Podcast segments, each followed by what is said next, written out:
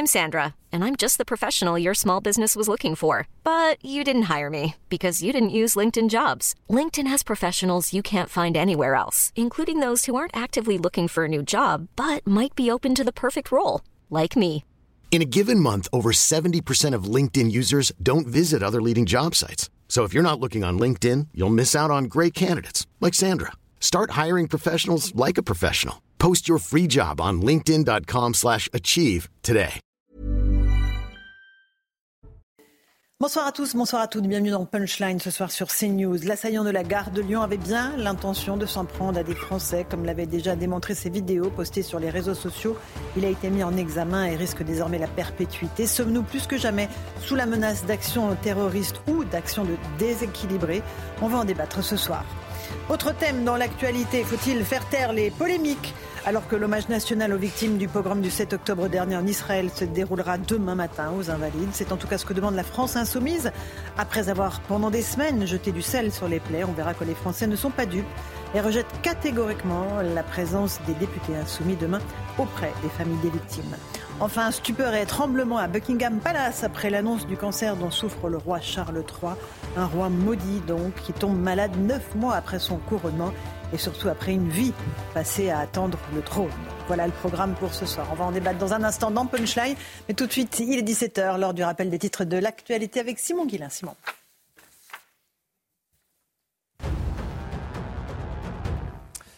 Le prince Harry est arrivé à Londres pour rendre visite au roi Charles III. Il devrait se rendre au chevet de son père dans sa résidence londonienne de Clarence House. Le souverain de 75 ans a reçu son premier traitement hier et il devrait s'absenter de la vie publique pour une durée indéterminée. Amélie Oudéa Castera va-t-elle rester ministre de l'Éducation nationale et des Sports? Auditionnée à l'Assemblée cet après-midi, elle a affirmé qu'opposer école publique et école privée était une guerre d'un autre âge. Et dans le même temps, les enseignants sont une nouvelle fois en grève aujourd'hui pour défendre les salaires et s'opposer à la politique éducative. Et puis, tout juste sorti de prison, un homme a été placé en garde à vue après une tentative d'enlèvement. Âgé d'une trentaine d'années, il est accusé d'avoir tenté d'enlever une fillette de 10 ans qui patientait devant son école à la garde dans le Var.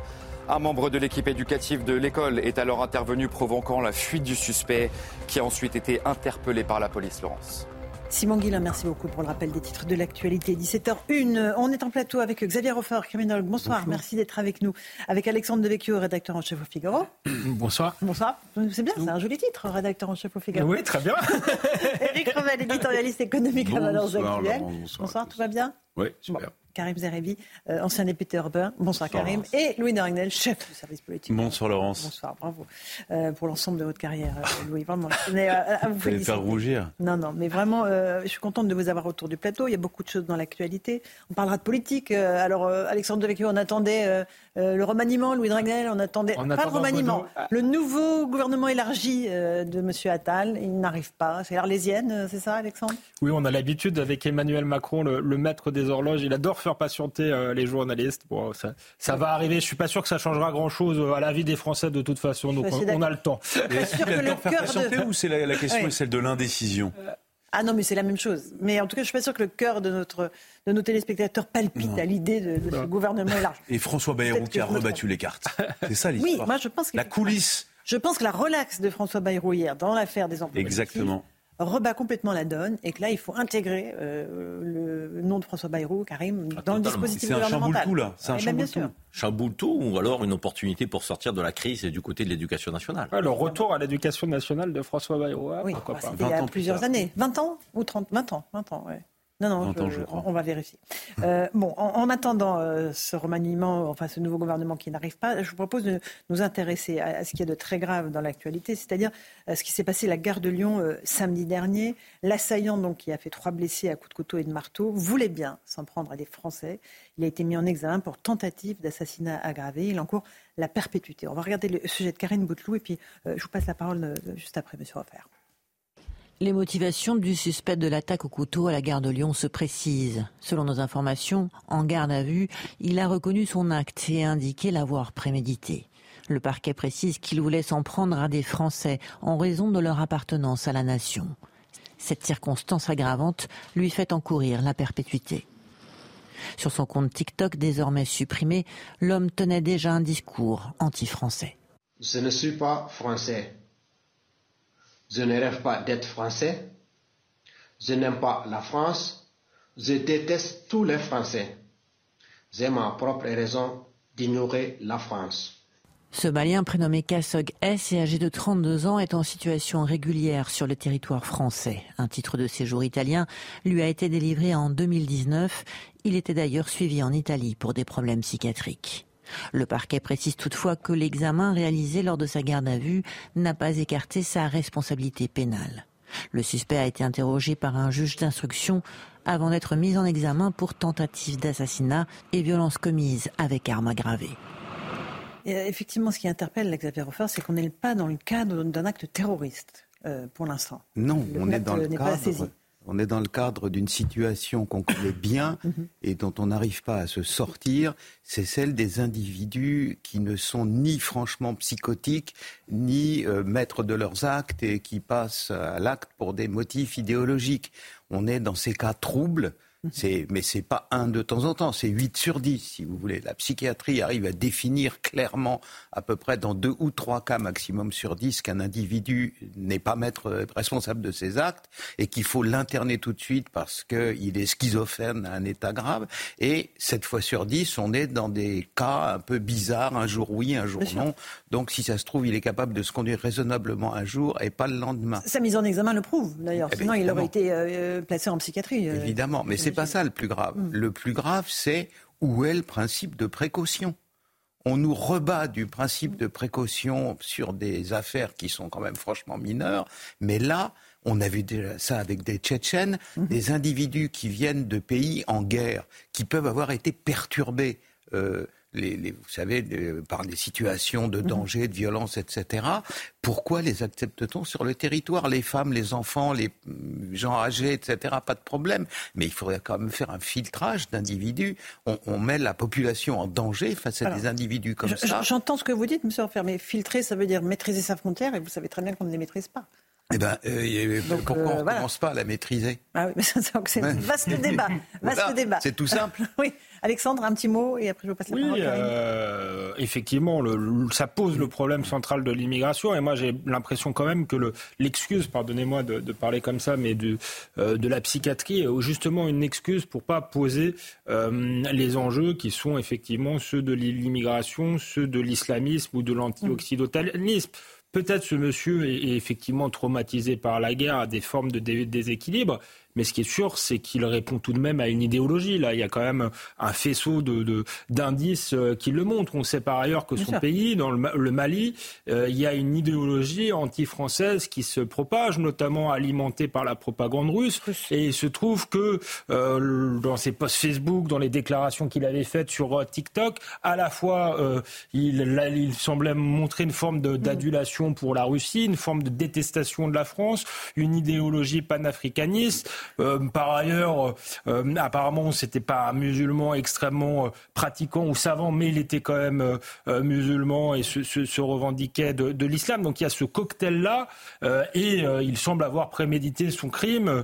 Euh, un fou, c'est quelqu'un qui maîtrise pas du tout ce qu'il Ah fait, non, là, qui il agit, annoncé sur les réseaux qui agit spontanément. Là, il l'a annoncé, il avait un marteau, un couteau. Donc, euh, je pense qu'il ne faut pas éluder les motifs euh, idéologiques et il ne faut pas éluder la question justement de savoir qui ont fait venir euh, euh, sur, le, sur le territoire.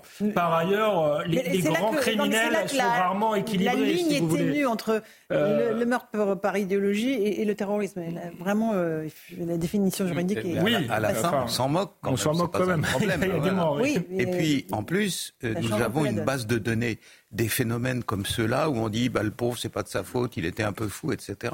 Depuis quelques années, c'est des centaines de cas.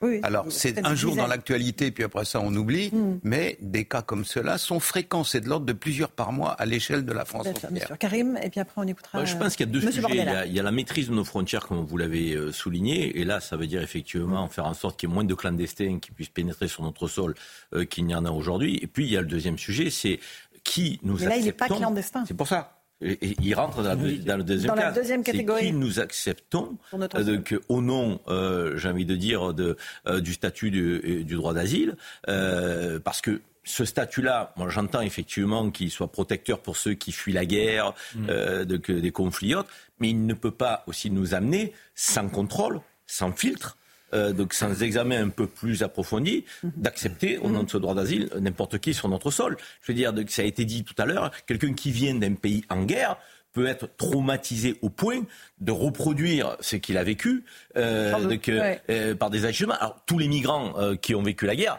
ne vont pas se comporter de la sorte. Je dis pas ça du tout.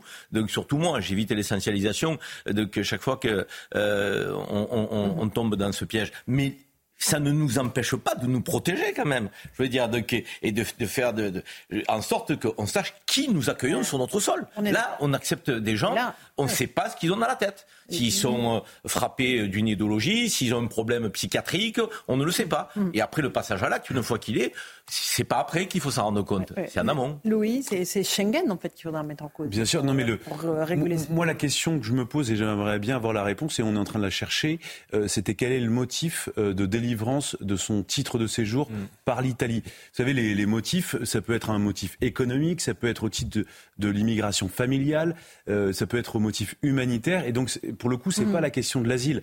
Euh, et, et en fait, c'est là où je trouve que ce cas euh, tragique est particulièrement intéressant. Euh, on vient de faire voter une loi, euh, le projet de loi immigration précisément pour vanter l'immigration choisie. L'immigration choisie, c'est exactement la délivrance de titres de séjour. Donc on n'est vraiment pas dans la question de l'asile euh, de la question Mais des pas faux nous qui réfugiés. l'avons délivré, ce titre de séjour. Voilà. Mais L'Italie. oui, mais donc le premier pro- le- le- la première question, c'est pour quel est le motif de délivrance de son titre de séjour? Donc tu sais pas Le- si c'est droit d'asile ou pas. mon mais non, on non, non, On titre de le sait séjour. Ah non, droit On d'asile, ce n'est pas du droit d'asile. Ah, ça n'est puisque pas du droit d'asile, C'est de l'immigration légale. La différence, euh, le droit d'asile, c'est c'est c'est Non, encore une autre on procédure. parle du, du suspect là. Oui, mais le suspect, c'est pas le de l'asile. Non, l'asile, c'est pas du non, ti- mais c'est- le, droit d'asile, posait. c'est un- c'est pas un titre de séjour. Le droit d'asile, c'est une protection que donne la France. Et ensuite, à côté de la question de l'asile des réfugiés, il y a l'immigration légale. Et donc là, euh, a- il- oui, cette oui, personne on était admise. ça, Louis. Oui, mais ce que je veux dire par là, pourquoi? ce que je veux Pourquoi dire par là, c'est que cette personne a été italien choisie. Enfin, euh, dans, euh, dans la psychologie du droit et de la politique européenne, cette Bon, personne, on a souhaité qu'elle lui donnait un titre de séjour précisément pour qu'elle puisse s'installer. le problème que pointe Jordan Bardella. Écoutez-le, il était ce matin sur RTL. Que cet individu a obtenu des papiers euh, de manière régulière en Italie et que cela lui a permis de circuler dans l'espace Schengen. C'est un problème. Je suis favorable à ce que nous remettions des portes à la Maison France et que nous puissions rétablir euh, pour les ressortissants extra-européens des contrôles aux frontières.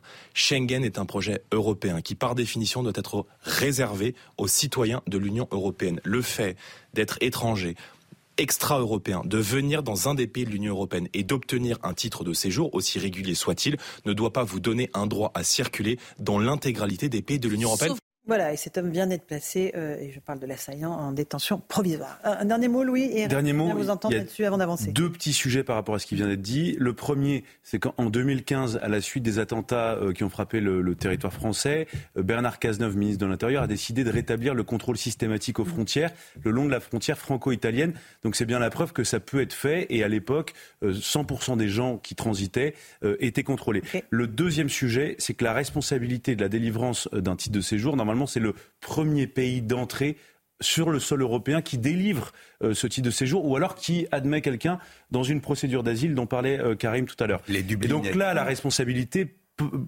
c'est vraiment celle de l'Italie.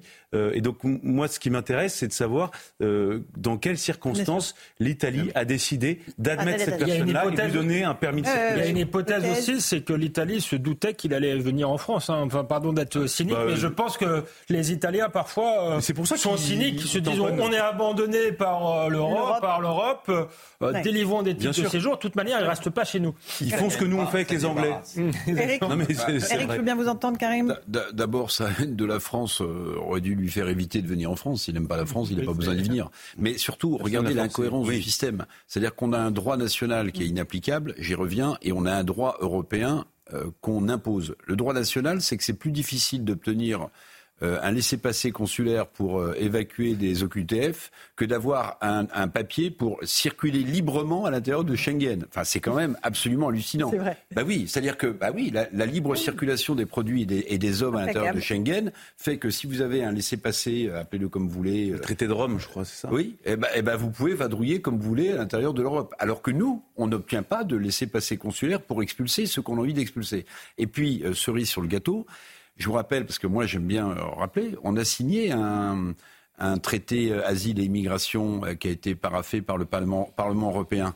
Parmi les trois mesures phares, il y a meilleur contrôle aux frontières, il y a des centres pour retenir les gens aux frontières, et puis il y a la répartition des quotas notamment des quotas italiens, puisque ce sont les côtes italiennes qui sont touchées en premier par les, les migrants qui arrivent par la voie de mer. Et là, et là, alors si euh, on a des gens meurtris par la guerre ou des gens qui n'aiment pas euh, la France, si on les répartit en France, ben, je vous donne mon billet que ce sera compliqué de regarder s'ils sont schizophrènes, s'ils sont bien pensants envers le pays euh, ou s'ils veulent s'intégrer. Hein. Ce ne sera pas sûr, simple. hein. C'est sûr. Karim Non, mais c'est vrai qu'il y a, il y a- deux, deux phénomènes là qui se, qui se télescopent.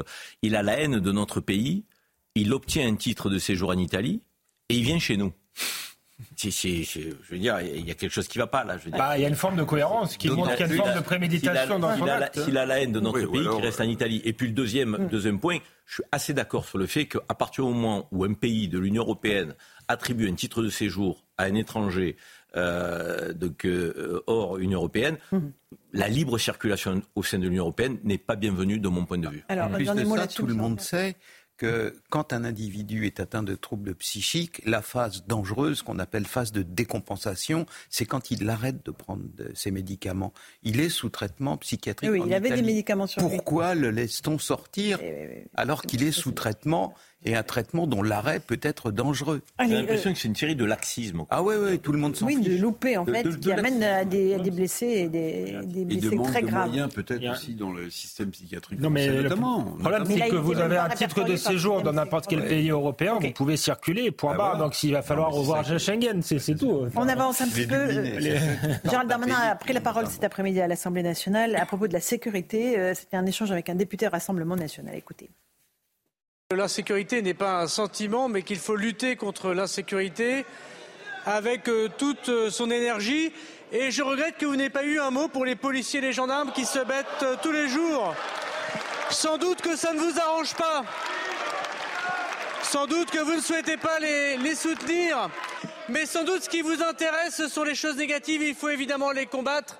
Mais vous n'avez pas signé nationalement l'intégralité des chiffres. Quand on dit la vérité, on n'a dit pas à moitié. Pour la première fois, moins 10% de violence dans les transports, moins 8 de vols violents. Pour la première fois, la baisse dans les cambriolages, alors que depuis 15 ans, ils augmentaient continuellement.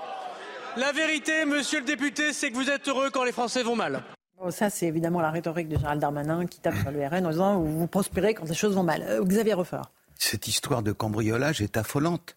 Le ministère de l'Intérieur triche de façon systématique et ment sur les cambriolages. Il ne publie que les cambriolages de domicile privé. Ah oui. Dans la nomenclature du ministère de l'Intérieur, qui s'appelle l'État 4001, il y a quatre lignes, quatre postes qui sont consacrés au cambriolage. Les domiciles privés, les résidences secondaires, les locaux industriels, commerciaux, etc. et les autres locaux, c'est-à-dire, par exemple, les hangars agricoles et autres. Euh, Le, le Oui. premier poste, c'est le poste 28. Le ministère de l'Intérieur ne publie que celui-là. Ça fait 217 600 cambriolages en 2023. Si on prend en compte la totalité des chiffres Ça, que le ministère de l'Intérieur connaît, et si on ajoute à ces chiffres ceux que le ministère de l'Intérieur ne connaît pas, c'est-à-dire le chiffre noir, qu'on connaît par les compagnies d'assurance, c'est-à-dire 37% du total, les 217 000 euh, cambriolages, 600 cambriolages de M. Darmanin se transforment en 476 000. Il y a 1360 cambriolages par jour en France, pratiquement un par minute. Et voilà les mensonges de M. Darmanin qui dit mais il y en a 217 000. Et de manière regrettable, beaucoup de médias prennent ces cambriolages parcellaires, c'est-à-dire ceux des domi- euh, domiciles privés. Alors, on vérifiera ça, parce que M. Darmanin n'a Ah, pas oui. l'habitude d'être un menteur. disposition. Mais, mais on Ouais, vérifiera ouais, auprès de ses sûr. services Et notamment euh, pour voir euh, si c'est la réalité. Bah, bien oui, entendu. et ça, les hangars agricoles. Ah, bah, attendez, les ça, agriculteurs alors, se font piquer leur matériel absolument comme tout le temps. ça Parce que depuis le Covid, les Français sortent moins. Donc les domiciles privés sont moins cambriolables. Par exemple, on a les chiffres du deuxième semestre 2022 sur l'île de France. Augmentation des cambriolages de domiciles privés, plus 3%. Augmentation, M. Revel disait, les locaux industriels, agricoles, les boutiques, les communs, plus 28%. Alors ceux qui sont à plus de 28%, les publient pas. On balaye la poussière sous le tapis. C'est honteux quand même. Mm, mm. Alors Karim? Non, mais je voudrais pas me poser en défenseur, un avocat de Gérald Darmanin. Il est assez grand pour se défendre, mais c'est vrai que Oui, mais c'est il n'est pas là, donc, euh. Non, et oui, et c'est pour ça que je vais essayer de- de- d'adoucir un petit peu la critique. C'est un ministre de, de l'Intérieur quand même qui se démène.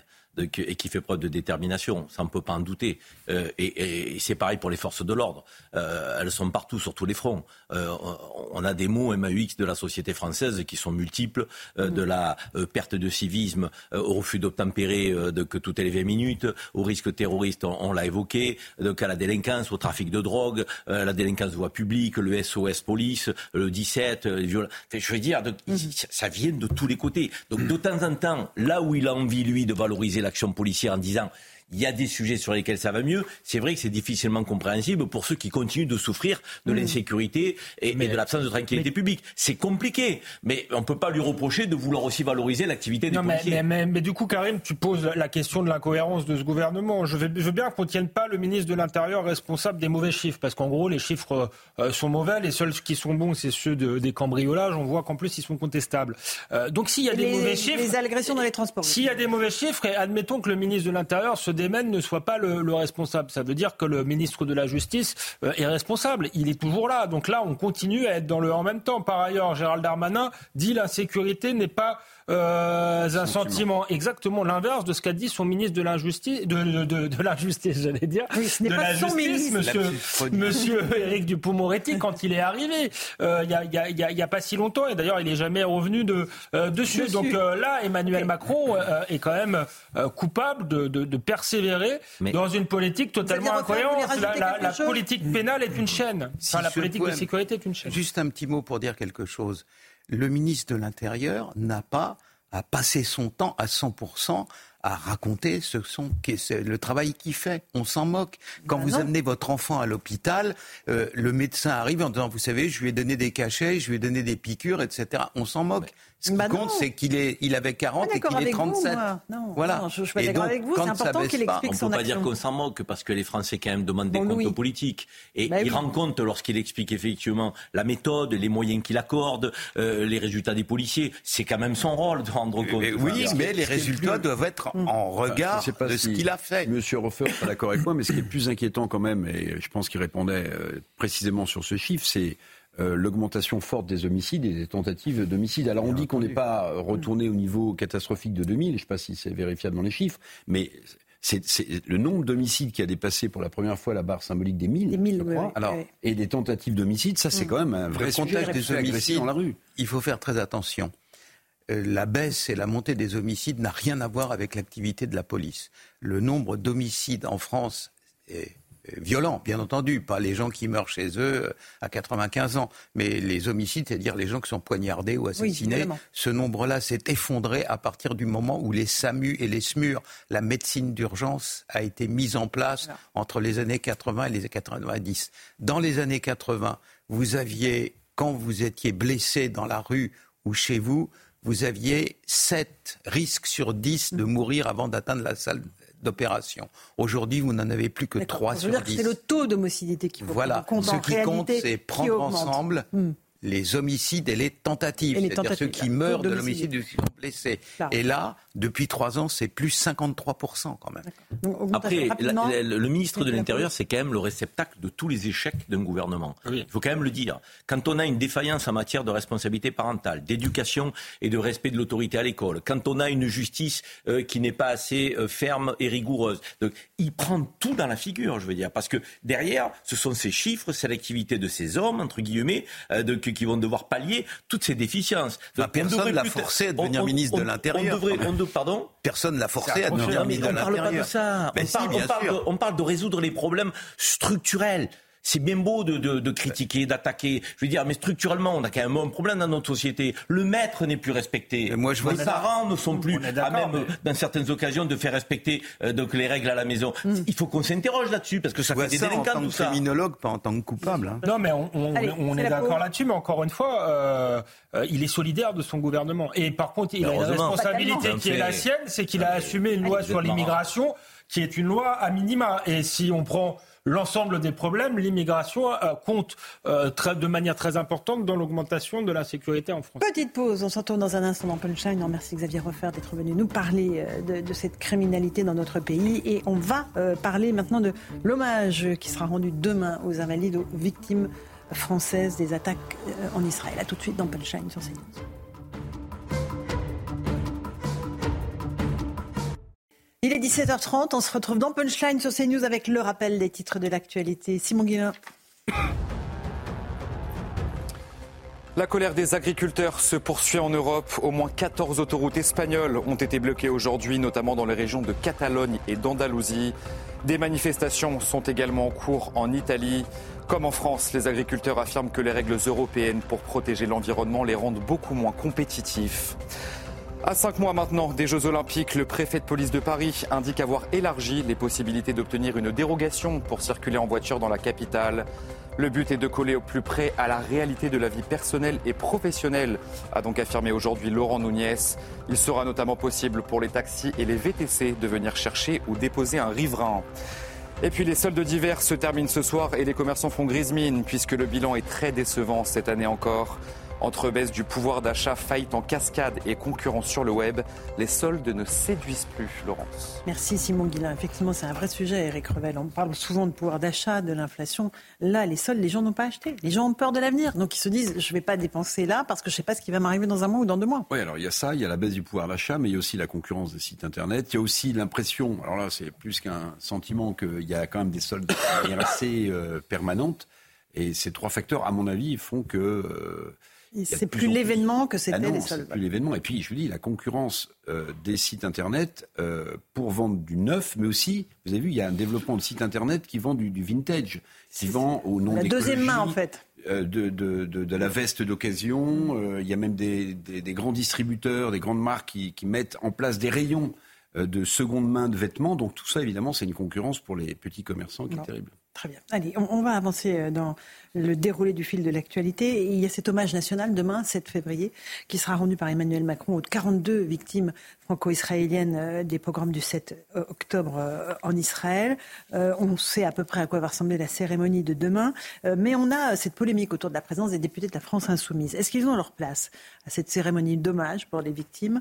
On a posé la question par le biais d'un sondage CSA pour CNews Europe 1 et le JDD. 75% des personnes interrogées répondent non ils n'ont pas leur place. 24% répondent oui. Euh, et, ça, c'est vraiment un chiffre qui est, très parlant. On, va juste écouter Mathilde Panot, euh, qui, euh, elle, demande à ce que l'on dépasse un peu ces polémiques. C'est bien facile de le dire après avoir tant jeté d'huile sur le feu, jeté du sel sur les plaies. Elle demande la fin des polémiques. Écoutez Mathilde Panot. Nous avons été invités à cet hommage national par le président de la République. Et je veux dire ici solennellement que les polémiques doivent s'arrêter quand la nation tout entière rend hommage aux morts. Je le dis aussi pour euh, euh, l'initiative qui aurait été annoncée par l'Élysée, c'est à, confirmer, qui était une demande que, j'avais notamment faite euh, au nom de mon groupe, auquel donc, nous saluons cette décision, nous nous y rendrons. Et je crois que là aussi, oui, la nation tout entière doit pouvoir se réunir pour rendre hommage aux morts. Alors non, disent les Français, non, tout simplement non il y a deux expressions charentaises qui me viennent euh, à l'esprit. C'est elle manque pas d'air. Mhm. Et la deuxième, c'est noyer le poisson dans l'eau. Vous voyez Parce que, bon, évidemment, une cérémonie en mémoire des Gazaouis victimes euh, de la guerre me semble légitime, mais c'est pas le sujet. Le sujet, c'est est-ce qu'il est digne ou indigne que des députés LFI qui ont tellement euh, mis de, l'huile sur le feu puissent se rendre. Ça, c'est leur conscience qui, leur dira. Mais il y a un certain nombre de familles franco-israéliennes qui ont perdu de manière atroce euh, leurs enfants, leurs parents, qui vont être à cette cérémonie et qui ne souhaitent pas précisément que les députés et les filles qui ont franchi le, Rubicon, si j'ose dire, mhm. assistent à cette cérémonie. Et je vais vous dire, il y a quelqu'un qui m'a profondément touché, c'est François Ruffin qui est député euh, et mhm. filles et qui ce matin a une phrase très juste. On lui posait la question, on lui dit mais est-ce que vous comprenez que des familles euh, mhm. franco-israéliennes ne souhaitent pas que vos collègues de LFI soient mhm. présents à cette cérémonie? Et il a eu cette phrase que je trouve extraordinaire. Il a dit Les parents qui pleurent leurs enfants ont tous les droits. Donc c'est une façon de dire eh bien, si certains députés LFI ont commis l'irréparable, c'est normal que les parents victimes des atrocités du Hamas ne souhaitent pas qu'ils soient présents à la cérémonie des En, en même temps, ils y seront quand même. euh, Non mais Louis. dépasser les polémiques, le, le- le sujet c'est pas un débat rhétorique, c'est pas une polémique euh, où tout le monde s'est amusé, s'est écharpé autour de trois mots. Euh, Math- Mathilde Panot a quand même- a quand même fait une blague sur les rescapés. Euh, vous avez Daniel Obono qui a considéré le Hamas comme un mouvement de résistance. Donc le, le- le- effectivement il y a deux sujets. Le sujet il est en conscience et vous avez parfaitement raison. Et de l'autre côté, il y a aussi le respect de la demande des familles qui tout simplement en fait ont perdu quelqu'un. Ils ont des morts dans leur famille. Vous savez, normalement à des obsèques, à un enterrement, on respecte euh, la demande, les consignes euh, des familles. Eh bien, je trouve que la- le B à bas, euh, à la fois de l'éducation et même de la dignité, euh, c'est d'au moins honorer, respecter ça. Attendez, euh, dépasser les polémiques. Tout d'un coup, les députés LFI ont envie de venir à Mm. cet hommage. Où était-il au moment de la marche contre l'antisémitisme? Ils pouvaient venir, hein, il n'y avait aucun problème. Ah, mais non, il y Là, avait il- là, ils députés bienvenus. Rassemblement National. Non, mais en fait, ça va bien. Moi, j'ai vraiment l'impression que, de manière, si on sort des polémiques, des joutes verbales, il n'y a aucune sincérité dans ces propos-là. Moi, ce qui me gêne, c'est d'abord et avant tout ça, euh, parce que la sincérité, il y avait mille occasions en- depuis le 7 octobre de la signifier, de la montrer. À aucun moment, ils ne l'ont montré. Donc, c'est du cynisme absolu, et à tel point que euh, nous, on a pu récupérer à Europe 1 une note des services de renseignement qui s'inquiète de risques de troubles à l'ordre public à l'occasion de l'hommage, euh, puisque pour plein de familles, c'est insupportable euh, de voir la présence de ces personnes-là euh, qui ont craché, qui ont souillé euh, la- la- leurs défunts. Et, et moi, humainement, c'est quelque chose que je comprends parfaitement. C'est insupportable. Euh, Karim. Moi, j'ai du mal à, à- à dire LFI. Euh, LFI, euh, il y a des gens qui euh, euh, sont pas euh, sont irréprochables euh, donc euh, dans leurs propos. Donc, euh, ils sont LFI, ils sont parlementaires, ils vont venir avec sincérité, ils vont se recueillir. Donc, je Ils auraient pu quitter leur groupe, pas, non? je- Non, mais Bah, non. pour des mais raisons non, morales, Mais non, mais non. bah, pourquoi ils auraient pu quitter? Alors, ça veut dire que quand au, RN, il y en a un qui dérape et, qui est condamné, alors il faut, il faut quitter mais le groupe. condamné pourquoi donc, ben, Pour racisme, donc pour, je veux dire, donc, Mais non, mais là, il y- il y en a eu. c'est pas une petite chose. s'il n'y en avait pas. Mais là, c'est pas un débat sur la hausse de la que c'est TVA. une petite chose, mais le racisme n'est pas une petite chose, l'antisémitisme pas. Rien n'est une petite chose quand tu es parlementaire. Mais là, vous quand diluez, Enfin, Pas suis en Mélenchon, dans dire. un tweet, explique que la présidente de l'Assemblée nationale campe à Tel Aviv, vous voyez Bien à sûr. quoi ça renvoie Enfin, je veux dire, il le Oui, sait mais c'est. Mélenchon, c'est pas LFI. Bah, mais dire, de- pas LFI, non, de mais LFI, tu viens de là. lire, tu viens de lire euh, euh, un, mail, euh, euh, un tweet de Ruffin en disant pas- Justement, Ruffin, la distance en disant- nécessaire pour Mais parce disant, que- Ruffin, il est Bompard, jamais on peut les mettre un peu à côté, Il parce qu'ils sont affranchis dès le c'est pour ça que je voulais Pas souligner. Cette phrase, Voilà, parce qu'elle est quand importante. Mais quand Mélenchon fait un tweet en disant Madame euh, euh, Brune-Pivet campe à Tel Aviv, enfin, à quoi il renvoie? Enfin, c'est quand même scandaleux. Non, mais sinon, on laisse à tout passer, Karim. Mais non, mais les. Je te dis simplement que tu peux pas dire LFI, puisque à l'instant tu viens de dire oh pas Bompard, pas Ruffin. Non, mais Nomme Mathilde- les gens à euh, qui Mathilde tu as des reproches à faire. Daniel Obono. Nomme les gens. Daniel Obono, ça vous choque Voilà, mais no- nomme les gens. David Guiraud. Mais si Daniel Obono se rend là-bas, j'espère qu'elle le fait avec sincérité. Mais hon- honnêtement, c'est comme quand le RN a défilé contre Mais l'antisémitisme, vous aviez, vous aviez des juifs de France qui disaient ils n'ont pas leur place. Tout le monde était pour la concorde. Et non, euh, même si effectivement c'était un, un parti qui a été euh, vous, néo-nazi, pour qui a été antisémite, hein. Karim, tout le monde. Non, non, mais, mais, mais, mais tenez, tenez, tenez, tenez la même position. Le RN vient à la manifestation contre l'antisémitisme, vous dites euh, Union nationale. Là, ils viennent pour les, les trucs. le RN, Ah non, depuis longtemps, n'a pas- Vous êtes dans le devoir de mesure en permanence. Citez-moi une, citez-moi une phrase ambiguë d'un élu. RN depuis le 7 octobre. Citez-moi Mais une on ne parle phrase. pas depuis le 7 octobre, on Mais parle l'antisémitisme. Bah, Mais on regardez, arrête. siècle Quel était le fonds de commerce euh. de ce parti Mais- mais- Ne fais pas comme si tu ne le mais- savais pas. mais Karim, mais franchement, vous jouez au dindon, Mais là. non, Mais mais si.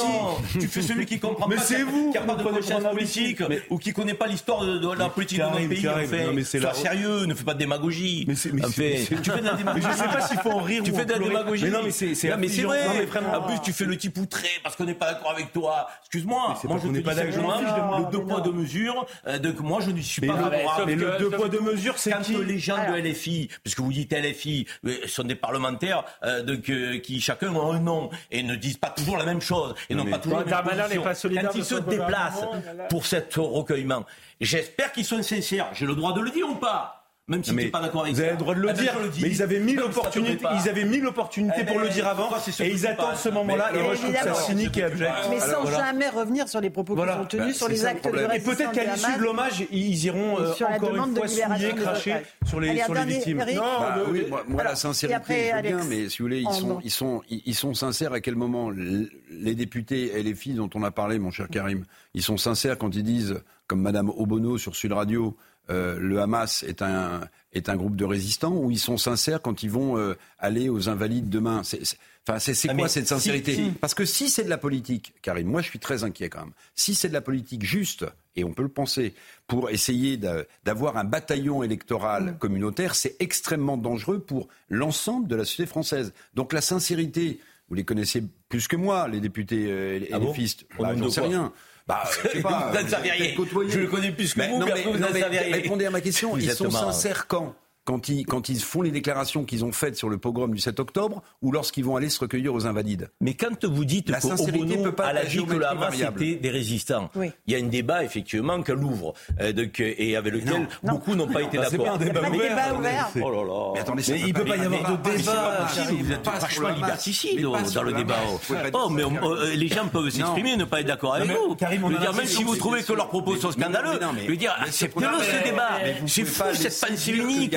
Mais vous voulez museler, vous voulez tout le monde. Non, mais, alors- non, mais, vous- non, mais vous alors voulez museler tout le monde. Il y a des euh, Ronnie Broman qui, qui est juif, il a des propos euh, donc, qui sont quand même euh, proches de ceux de, de, de LFI souvent. Donc euh, on a Jacques Attali qui a dit Netanyahou est un criminel. On a, on a eu plein de propos.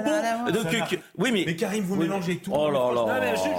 Quand ça vous arrange, je veux Justement, te dire. mais c'est pas vrai. Non mais, Mais allez-y, mon quand ça frère. vous arrange, ça vous arrange. pense que, si vous voulez, Karim, moi, je suis, je suis pour la liberté d'expression poussée euh, euh, au, maximum et je, suis contre euh, historiquement le cordon sanitaire pour quelque formation politique que ce soit. Simplement là, il y a une volonté des familles. On est quand même dans un cas particulier. Je trouve que la décence, et François Ruffin qui a été décent depuis le début, là s'applique à lui-même le fait de ne pas venir parce qu'il respecte la volonté des familles. Premier point. Deuxième point, moi j'ai toujours été pour euh, contre la moraline et contre les cordons sanitaires, même si je suis radicalement en désaccord avec LFI, je pense qu'il faut leur rentrer dedans et pas, euh, pas faire de cordons sanitaires. Mais on a quand même des gens de gauche qui, pendant euh, 30 ans, ont dit il faut pas que la droite parle avec l'extrême droite, il faut un cordon sanitaire, ceci, cela. Et là, on a des gens manifestement très très ambigus avec l'antisémitisme, qui ont des propos, euh, des dérapages très, gens- qui vont beaucoup plus que loin les que gens Marine que Le vous Pen. citez ont été condamnés pour antisémitisme? Moi, je vous pose la question. C'est grave l'antisémitisme. C'est pas une opinion, c'est un délit.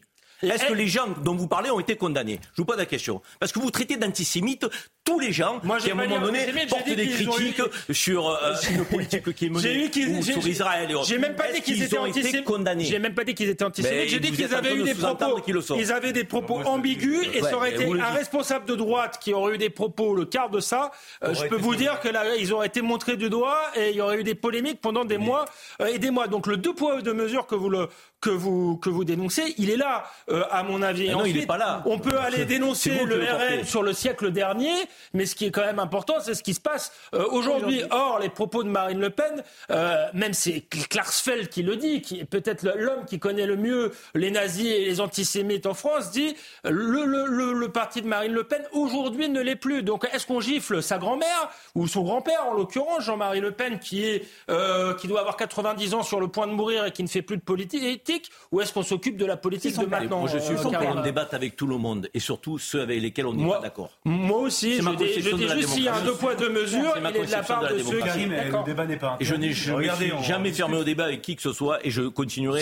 Ça, d'accord, mais certains n'ont pas appliqué cette règle. ben, vous, vous voulez exclure. Donc Mais vous êtes en train de Non. dire qu'est-ce qu'ils vont faire là-bas. Non, êtes en je- dis juste que je- euh, mon voisin dit ils sont Non, antisémites. je- je Non, respecte- qu'ils ont été condamnés Non, mais même s'ils l'ont pas été, moi même je dis qu'ils sont antisémites. Non, moi ce que je dis simplement, c'est que la, cohérence. Non, c'est une question de cohérence et de respect. C'est-à-dire que vous n'êtes pas invité, les familles, enfin vous êtes invités protocolairement, mais les familles de victimes qu'on honore disent euh, nous, ça nous fait de la peine, ça nous blesse, ça nous heurte de les voir. Première chose, respect, euh, c'est une dimension humaine. Et, la deuxième chose, c'est la question de la cohérence et de la sincérité, de l'authenticité.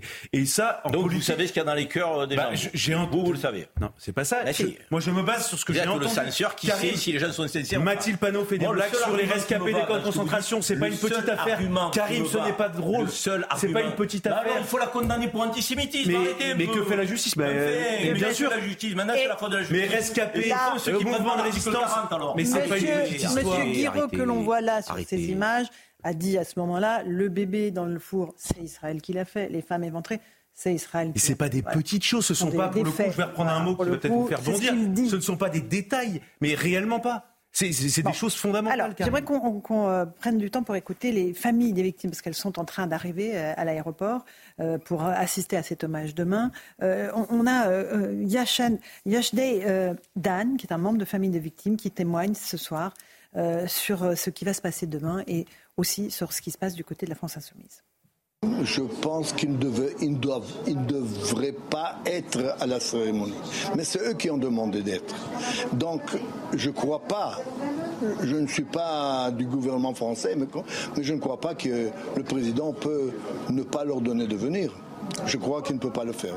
Voilà, bon, ça c'est très clair. Voilà la, demande en tout cas des familles des victimes. Euh, elle ne sera pas entendue puisqu'il y aura des députés de la France insoumise demain. Là pour le coup, comme ça. peut prendre la défense du président de la République, d'Emmanuel Macron. Ah oui, il est obligé d'inviter toutes les formations. on ne peut pas lui imputer la responsabilité de, ça euh, réellement, de, si on est honnête. Bien sûr, bien sûr. Eric, le dernier mot peut-être sur. Euh, cet hommage de demain que, bon, Il faut espérer que cet hommage sera le plus digne possible. Hein, bon, mais je me demande si le vrai rendez-vous avec la nation, c'est pas ça que va présider le président de la République plutôt que cette conférence de presse qu'il avait appelée rendez-vous avec la nation. Je pense que compte tenu de ce qui s'est passé, le vrai rendez-vous avec la nation, mhm. avec la mémoire, avec la, une partie de la souffrance, parce qu'il mhm. il y a aussi l'idée de commémorer les victimes à Gaza, c'est peut-être ça le vrai mhm. rendez-vous avec la nation euh, qui va avoir lieu demain. C'est ce discours qu'il prononcera demain, voilà, qui sera peut-être ouais, avec la nation et pas une partie de la nation. Bien sûr. C'est-à-dire bah, Qu'est-ce que vous voulez dire, bah, Dans la mesure où euh, le président de la République n'est pas allé à la marche contre l'antisémitisme parce qu'il ne voulait pas donner l'image d'une France coupée en deux, euh, le risque, c'est d'avoir un discours qui cherche uniquement à parler d'une partie de la France et pas à toute la France. Et je pense que le discours universaliste, euh, pour le coup de la France, euh, normalement, doit être de, s'adresser et d'expliquer que ces victimes sont les nôtres, sont celles de ah ben, tout sont le peuple françaises, sont, sont, celles de tout le peuple français, mhm. et rappeler que euh, l'importance de la lutte contre l'antisémitisme, le fait que ce qui s'est passé là-bas aussi peut se produire chez nous parce que Israël est une sorte de point avancé de l'Occident. Et de la démocratie. On, on, va avancer. on a terminé sur le sujet. On va avancer avec le roi Charles III qui provoque beaucoup d'inquiétudes outre-Manche. Un cancer a été annoncé. Ce qu'il faut noter, c'est qu'il y a de la vraie transparence sur la santé du souverain. Ça n'a pas toujours été le cas, notamment pour nos présidents de la République. On en sait quelque chose. On fait le point avec Camille Guédon et on en débat ensuite. Depuis l'annonce du cancer du roi Charles III, tout le monde ne parle que de ça. Seulement 17 mois après le début de son règne, cette nouvelle fait réagir les Britanniques. Je pense que c'est très triste. Nous connaissons tous quelqu'un qui a un cancer. Je suis sûr que le roi sera réconforté par la visite de son fils. Nous souhaitons tout le meilleur au roi et à sa famille. Je pense que c'est vraiment dévastateur parce qu'il vient d'être couronné il y a moins d'un an. Mais je pense que c'est merveilleux qu'il partage cela avec le pays et avec le monde. Alors que les chaînes de télévision du monde entier se sont installées devant le palais de Buckingham, les médias britanniques ont de leur côté titré toute leur une de journaux sur cette annonce choc. Moins de 24 heures après l'annonce, le prince Harry, le fils cadet du monarque, a atterri à Londres dans l'après-midi pour se rendre au chevet de son père. Toute cette histoire de querelle de famille est un peu idiote à mon avis. Ils devraient se réconcilier et j'espère que cela les rapprochera un peu plus. Vous savez, il doit revenir voir son père, n'est-ce pas? C'est la bonne chose à faire. Toute rupture familiale est triste, alors peut-être que c'est une bonne chose que Harry revienne. Rishi Sunak, le Premier ministre britannique, s'est montré optimiste en déclarant à la BBC que le cancer du roi Charles III avait été détecté à un stade précoce. Effectivement, et euh, on souhaite notre guérison euh, rapide et complète au, souverain. Quand un cancer est pris tôt, euh, il est évidemment possible de l'endiguer, Eric Revel. Mais c'est un coup de tonnerre. Hein. Oui, ça, pour les Anglais. tenir. Et alors, il y a, y a- y a un double aspect, je trouve, dans ce qui arrive euh, au roi Charles. Il y a l'aspect, ben, un roi, c'est un homme comme n'importe quel autre, donc il peut être frappé par la maladie comme n'importe quel autre. Il y a une sorte de, Mhm. de justice, euh, d'égalité face à la maladie, et en même temps, la royauté demeure. euh, dans ce mondialisme absolu, un Mhm. espèce de d'amer, de repère institutionnel très fort et très puissant. Euh, bon, le, le micro-trottoir qui est présent dans ce reportage montre que euh, au-delà des frasques de la famille royale, au-delà de ce qu'on dit, etc., ça reste une institution forte dans un pays qui est extrêmement chamboulé. Je, je regardais, il y, a, il y a plusieurs millions euh, de, de- de Britanniques qui attendent d'avoir des traitements, notamment pour des cancers, parce que euh, on parle de la crise de l'hôpital français, mais euh, au- Oui, en Grande-Bretagne, c'est presque plus affolant encore. Et il y a ce double aspect, je trouve. Mais- Euh, un homme qui a attendu 50 ans pour pouvoir succéder à sa mère. Et qui, neuf mois après son couronnement, est malade. Et 17 mois après, et dans, et dans, dans- bon. Euh, et puis la transparence, vous avez raison. Moi, je trouve que c'est ça, c'est ça Parce qui que, est. bon, évidemment, on pense à François Mitterrand. Oui. Et Hein on est, je suis pas sûre que la- voilà, tous, nos, tous nos dirigeants sont extrêmement clairs sur Voilà, leur qui, santé. dès 1981 faisait euh, signer Pompidou d'abord, puis Mitterrand. euh, des, des, des, des bulletins mensuels où on expliquait que tout allait bien, alors qu'on sait que dès 1981, il était soigné pour un cancer de la Mhm. prostate euh, à l'hôpital de Val-de-Grâce, qui à l'époque était ouvert. Donc c'est vrai que, vous voyez, on dit la royauté, c'est désuet, c'est conservateur, la République, c'est moderne et progressiste. Ben, en l'occurrence, il y a plus de transparence et de progressisme Peut-être côté monarchie. bah, que du côté de notre République. Vous voilà royaliste, mon non, cher Éric. J'ai pas dit que j'étais Je vous découvre Non, je suis royaliste. admiratif du fait que, euh, quelle que soit la situation de ce pays, Mhm. euh, plongé dans des crises économiques, Mhm. des difficultés, la mondialisation, en fait, la royauté demeure un ancrage extrêmement Ça, fort. on l'avait quand même bien noté au moment de la mort de la reine. euh, Ça avait Mais Eric Revel a raison, je trouve. Ah bah c'est bien, vous êtes d'accord avec fois. lui, Louis. Bah, pas- Louis, Souvent. avec un prénom comme ça, évidemment. Vous n'allez pas être contre le roi. Caricatural. À peine. Vous vous rappelez que je suis- Bon, il y a des rois, Versailles il y a- des rois ça. danois qui s'appelaient Eric aussi. ça. Oui, c'est vrai. Non, non, vrai. mais vous avez raison. Non, mais il y a, et d'ailleurs, il y a une fascination euh, de la part des Français pour cette monarchie euh, voisine. Oui, alors c'est fascination, répulsion, je saurais permanence. dire, moi. mais non, mais il y a quand même cette idée d'une permanence et qu'on peut retrouver d'ailleurs, mais euh, Oui, différemment, à travers euh, la figure du président de la République qui avait été voulu par euh, le général de Gaulle. Oui, oui. Bah, y a- Non, mais de manière générale, lorsque quelqu'un est frappé d'une grave maladie, euh, de, que ça relève d'un choix très intime de- d'en parler ou de ne pas en parler à son environnement, à son entourage. Et quand on est une personnalité publique, euh, là aussi, à l'identique, euh, ça peut aussi aider la personne qui est frappée par la maladie que d'en parler. De- parce que derrière, il euh, elle se met en posture, j'allais dire, un peu de combat, elle va continuer d'avoir ses sorties publiques, elle va aller à la rencontre du peuple et autres. Et puis, il y a une autre chose, c'est qu'on peut être une personnalité publique, on peut avoir euh, tout ce que l'on veut sur le plan matériel, ben, on n'est pas protégé par être atteint comme un citoyen lambda, comme n'importe qui, euh, de, que par la maladie. Donc, quelque part, ça humanise aussi celui qui apparaît un peu sur un piédestal. Là, en l'occurrence, c'est le roi d'Angleterre, mais Mm. finalement, le roi d'Angleterre, il est comme tous euh, les Anglais, il est comme tous les êtres humains Et- qui peuvent frapper, frapper un jour par une grande maladie. Un dernier mot, Alexandre, rapidement. Non, bah, ça- simplement, ça, ça va à l'opposé de la, la théo- la théorie des deux corps de roi, euh, de l'idée qu'il a justement euh, le roi a une forme de, de- de corps public qui, euh, qui en fait quasiment un être qui n'est pas qui n'est pas humain, et c'est ce qui permet aussi de, de- de maintenir une forme de distance. Donc, euh, euh, on voit que même la monarchie euh, s'adapte aux règles de, finalement de, de la transparence. Oui, après, mais- moi, j'ai j'ai juste à dire euh, oui, bon, bon rétablissement. euh, que Ah, bah, il va être un content de savoir mot. que vous lui souhaitez Oui, des un Cher Alexandre, un mot, merci. Alexandre. Non, je disais, et deux vecchios, ça s'écrit en un Non, mais seul mot, il n'y a pas de particule. deux. Non, non. On est prêt à voir. Voilà, on lui souhaite tous un, un- Absolument, prompt rétablissement. Petite pause, on se retrouve dans un instant dans Punchline sur CNews et sur Europe 1. On va revenir sur l'actualité politique euh, et puis voilà, sur cette polémique autour d'Amélie Oudéa Castera, la ministre de l'Éducation nationale qui n'en finit plus. À tout de suite. Bonsoir à tous et bonsoir à toutes. Bienvenue dans Punchline ce soir sur CNews et sur Europe 1. S'il est bien un sujet qui n'est pas tabou en France, c'est bien l'âge du capitaine. Les 34 ans de Gabriel Attal, les 46 ans d'Emmanuel Macron, les 28 ans de Jordan Bardella ou les 72 ans de François Bayrou, le triple candidat à la présidentielle qui pourrait faire son retour au gouvernement après 7 ans perdus, gâchés, envolés en raison d'une affaire judiciaire dont il est sorti complètement blanchi? Rien de tout cela ne nous paraît anormal en ces pourtant bien troublés et c'est très bien comme ça.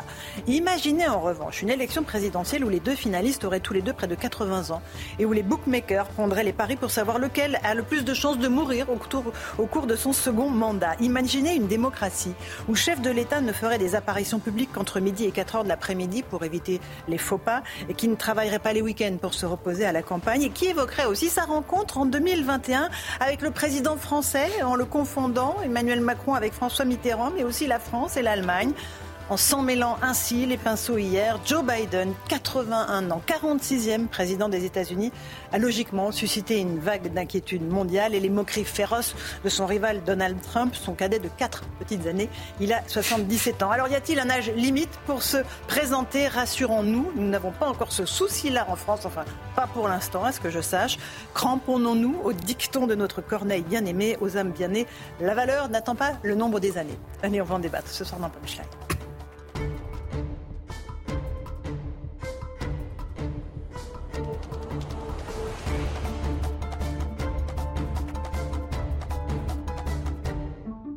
Il est 18h sur Europe 1 et sur CNews. D'abord, le rappel des titres de l'actualité. Trois jours après l'attaque au couteau de la gare de Lyon, l'assaillant a été mis en examen et écroué. Euh, mis en examen notamment pour tentative d'assassinat aggravé. Ses avocats évoquent un dossier judiciaire et psychiatrique et non un dossier politique. Le parquet de Paris a confirmé qu'il voulait bien s'en prendre à des Français. Il encourt la prison à perpétuité. La ministre de l'Éducation nationale, Amélie Oudéa Castera, confrontée à une nouvelle grève des enseignants. Ils protestent pour défendre les salaires et s'opposer à la politique éducative. Auditionnée à l'Assemblée nationale cet après-midi, elle a affirmé qu'opposer l'école publique et l'école privée était, je cite, une guerre d'un autre âge. On va en parler dans un instant. Le prince Harry est arrivé à Londres pour rendre visite au roi Charles III. Il devrait se rendre au chevet de son père dans sa résidence londonienne de Clarence House. Atteint d'un cancer, le souverain de 75 ans a reçu son premier traitement hier. Il devrait s'absenter de la vie publique pour une durée indéterminée. Enfin, 123e jour de détention pour les otages détenus par l'organisation terroriste du Hamas dans la bande de Gaza. Trois de ces otages sont français. Ils se nomment Ofer, Orion et Oad. Nous pensons à tous ces otages ce soir et à leurs familles. Nous demandons une fois de plus leur libération immédiate et sans condition.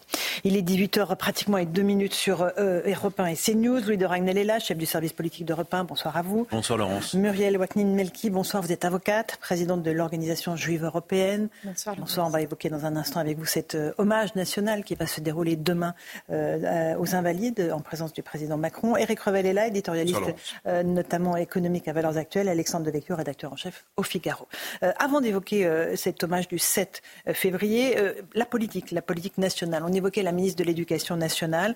Va-t-elle faire les frais de ce nouveau gouvernement élargi qui devrait être annoncé dans les prochaines heures ou si ce n'est les prochains jours?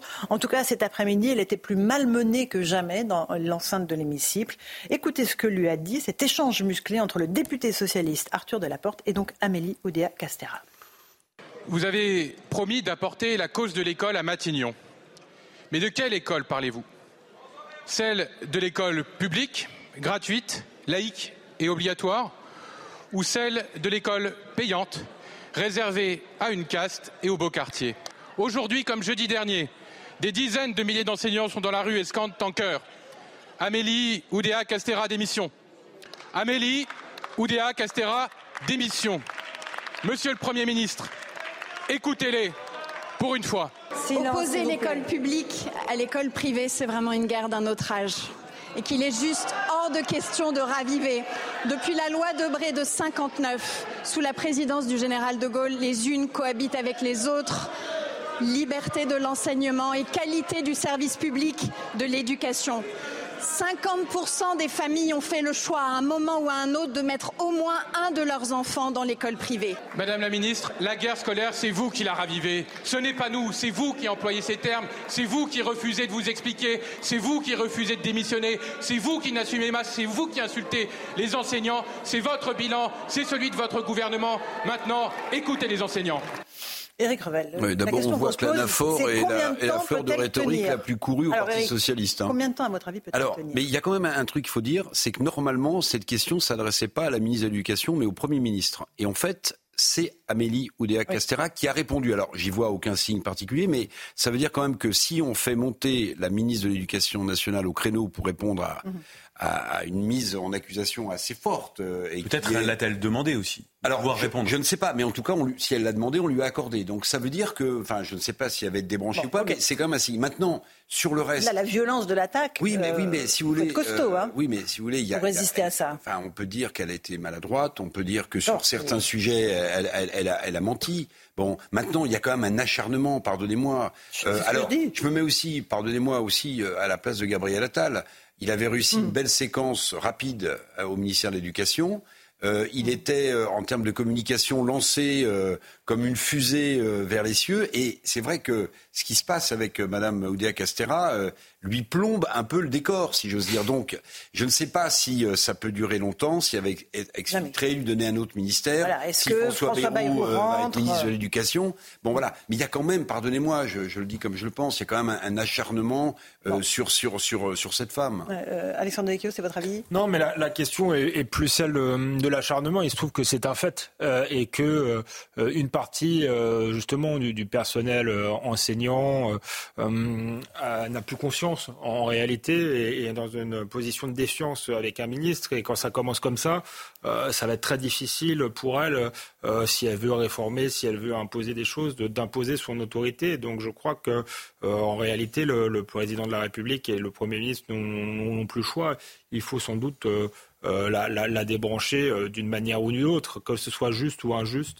Euh, voilà, c'est une autre, il y a une telle une crispation. Question. Je ah, pense voilà. qu'il y, a, il y a des torts de part et d'autre. Elle a tout de même euh, menti, même si elle a posé des enjeux qui étaient des, des, des bons enjeux, mais elle les a posés au, au, mauvais moment et pour se défendre personnellement. Louis Daracnel, Europe 1. Moi, je trouve qu'en fait, elle a entretenu l'acharnement dont elle est victime oui. aujourd'hui. Euh, L'intégralité, moi, j'ai regardé. se justifie en permanence. Prise de parole, mais c'était euh, apocalyptique. Où elle se, non, mais elle se justifiait. Ensuite, elle parlait d'elle. Il y, y, a quelque chose qui fonctionne jamais en politique, c'est de se plaindre. Les Français ne comprennent pas qu'un ministre puisse se plaindre, et globalement, ils ont raison. Je comprends que la, la, la charge. Parce qu'ils estiment qu'un ministre est un privilégié déjà, qui est oui, bien payé. En fait, qui donc, un, un, ministre euh, ne devrait pas se pour plaindre. revenir à son poste. Et globalement, euh, c'est un métier réellement qu'on choisit et qui est difficile à obtenir parce qu'il y a énormément de renoncements et de sacrifices. Donc c'est des gens qui veulent, euh, et souvent c'est un moteur qui remonte, c'est des carrières qui durent 15, 20, 30 ans. Euh, donc le premier élément, c'est de sa faute et entièrement de sa faute si elle en est dans cette, dans cette situation. Ensuite, euh, je trouve que là, elle a très très mal répondu. Elle aurait dû faire une réponse politique. Elle répond comme euh, une petite fille un peu apeurée, mais je veux pas toujours avec la même réponse. Euh, je veux surtout pas raviver euh, la, la, polémique euh, public-privé. Bon, en réalité, c'est elle qui a rouvert le sujet. Il n'y avait pas de débat avant. Euh, c'est elle ah oui, qui recrée le, le, le, Et je trouve que le, en face, le député du Parti socialiste est extrêmement efficace et ça, la, la, la, ça, la, la frappe, sa, sa diatribe est, est, est, assez percutante par rapport à, à, cette ministre qui, voilà, moi je trouve qu'elle devrait arrêter de parler, arrêter de, enfin, elle aurait dû parce que je pense qu'elle est très compromise maintenant. Elle aurait dû se taire euh, piloter son ministère, organiser plein de réunions pour montrer à son administration qu'elle est à la tâche, voilà. est à la tâche plutôt que d'essayer de courir les plateaux de télévision ou à chaque fois et de, et de radio pour essayer de se justifier. Euh, donc aujourd'hui, elle est dans une situation dans laquelle inextricable. Je, je, Vous croyez je, pense à l'arrivée me... de moi, moi j'ai le sentiment qu'elle ne peut pas. En fait, elle est dans une situation où elle est, elle est incapacitée. C'est-à-dire qu'elle bon, n'a plus okay. la capacité de votre conduire analyse. Vous avez vu son... que le directeur de l'Académie de Paris, le recteur de l'Académie oui, de Paris a démissionné. Non, mais je veux dire, tout ça, ça, ça, ça l'affaiblit, même oui, si le sujet est discutable. C'est encore un autre dossier. Est-ce que François Bayrou peut rentrer dans le nouveau gouvernement, enfin le gouvernement élargi qui sera annoncé prochainement? Alors la relaxe de François Bayrou bouscule les, les cartes de, de, de passe remaniement, parce qu'en fait c'est le, le fait de compléter le gouvernement qui avait été annoncé dans voilà, une première partie. Donc oui, ça rebat les cartes, et François Bayrou euh, est très exigeant maintenant euh, et demande beaucoup plus de portefeuille ministériel pour le MoDem, et pour lui-même aussi euh, se verrait très bien occuper un ministère de, de premier plan. On parle de François Bayrou, soit au ministère de la Réforme de l'État, ministère de l'Éducation nationale, et même certains le verraient bien au ministère des Armées. Mais alors là, je peux vous dire que si euh, oui. réellement ça se Il produit. Faut bouger Monsieur un, le Cornu des armées. Qui, qui globalement est, est apprécié des militaires. Aujourd'hui, maîtrise ces sujets. Enfin, je, je, je trouve que le tout ça pour une raison politique, les conséquences seraient Ce sont les informations de très importantes. À prendre, évidemment. Enfin, c'est les informations. je vous ai donné trois possibilités. Donc, il y en aura forcément une, sans doute une, des trois. Muriel Waknin Melki, vous êtes avocate. la polémique autour d'Amélie Oudéa-Cascara, c'est pénible à voir quasiment et à entendre parce qu'on voit qu'elle souffre. C'est pas vous, Laurence, mais moi, ça me fait quelque chose en fait. Je la sens vraiment en peine. Hein. Elle, elle, est vraiment en difficulté. Je crois que je crois qu'elle ferait mieux effectivement de se concentrer sur le concret, c'est-à-dire sur les tâches pour lesquelles elle a investi ce poste. Laisser peut-être les plateaux de côté ou peut-être mieux se faire conseiller en matière de communication. Il y a des gens qui ne, savent pas, il y a des gens pour qui c'est difficile. Manifestement pour elle, ça l'est. Nous, on le sait, on a certains clients qui euh, parfois sont capables dans un tribunal de parler, de se défendre, et donc on se sert d'eux et on leur donne la parole pour qu'ils le fassent. Et puis il y en a d'autres à qui on dit laissez, on va prendre la parole pour vous. Vous faites des réponses courtes, euh, concises, et vous vous arrêtez de parler dès que vous le pouvez. Voilà, donc typiquement, c'est peut-être ce profil-là euh, de cette ministre. Et c'est pas grave, ça ne veut pas dire qu'elle n'est pas compétente sur le fond. Ok, ça veut simplement dire que sa place à elle, elle est sur le concret et non pas euh, sur les plateaux peut-être euh, à essayer de défendre. Elle n'y arrive pas. Dans tous les cas de figure, Louis, elle garderait les, sports, le sport et les Jeux Olympiques. Hein. On n'en sait rien. À l'heure où on se parle, le grand chamboule-tout. voir, mais, mais, dans ce qui est vrai, c'est qu'elle s'est occupée du dossier des sports par le passé, elle s'est mm. occupée des Jeux Olympiques. Ensuite, c'est Emmanuel Macron euh, qui décide, et on sait que dans ces moments-là, il met beaucoup de temps à, décider. Petite pause. On se retrouve dans un instant sur CNews et sur Europe 1. On va évoquer le match national qui sera rendu demain aux 42 victimes euh, franco-israéliennes euh, du pogrom du 7 octobre. Les familles sont en train d'arriver. On entendra certains témoignages. Et puis on se posera la question de la présence de la France insoumise. Faut-il arrêter les polémiques autour de la présence de ces députés-là demain? C'est ce qu'on va évoquer dans un instant. À tout de suite. 18h15, on se retrouve en direct dans Punchline sur CNews et sur Europe 1. Euh, on va évoquer cette cérémonie d'hommage national qui aura lieu demain à Paris. Euh, euh d'hommage national, évidemment, pour les 42 victimes françaises du Hamas. Euh, avec, vous le savez, cette polémique autour de la présence de la France insoumise.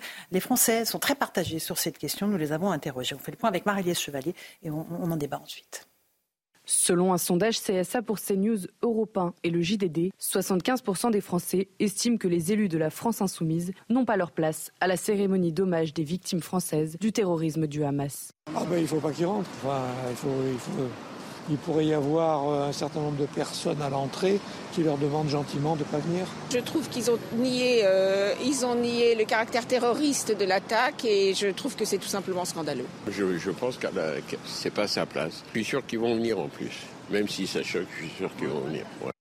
Dans une lettre ouverte adressée à Mathilde Panot, le collectif 7 octobre, qui agit pour les otages enlevés dans la bande de Gaza, appelle les élus insoumis à la décence et à l'honnêteté. Votre présence serait un bafouement de leurs souvenirs et de tout ce qu'ils ont enduré. Une demande qui divise. François Ruffin, député LFI de la Somme, appelle à respecter la volonté des familles. Je pense que ce sont des moments, quand la nation pleure ses morts, où l'on devrait pouvoir se rassembler sans polémique ni politique.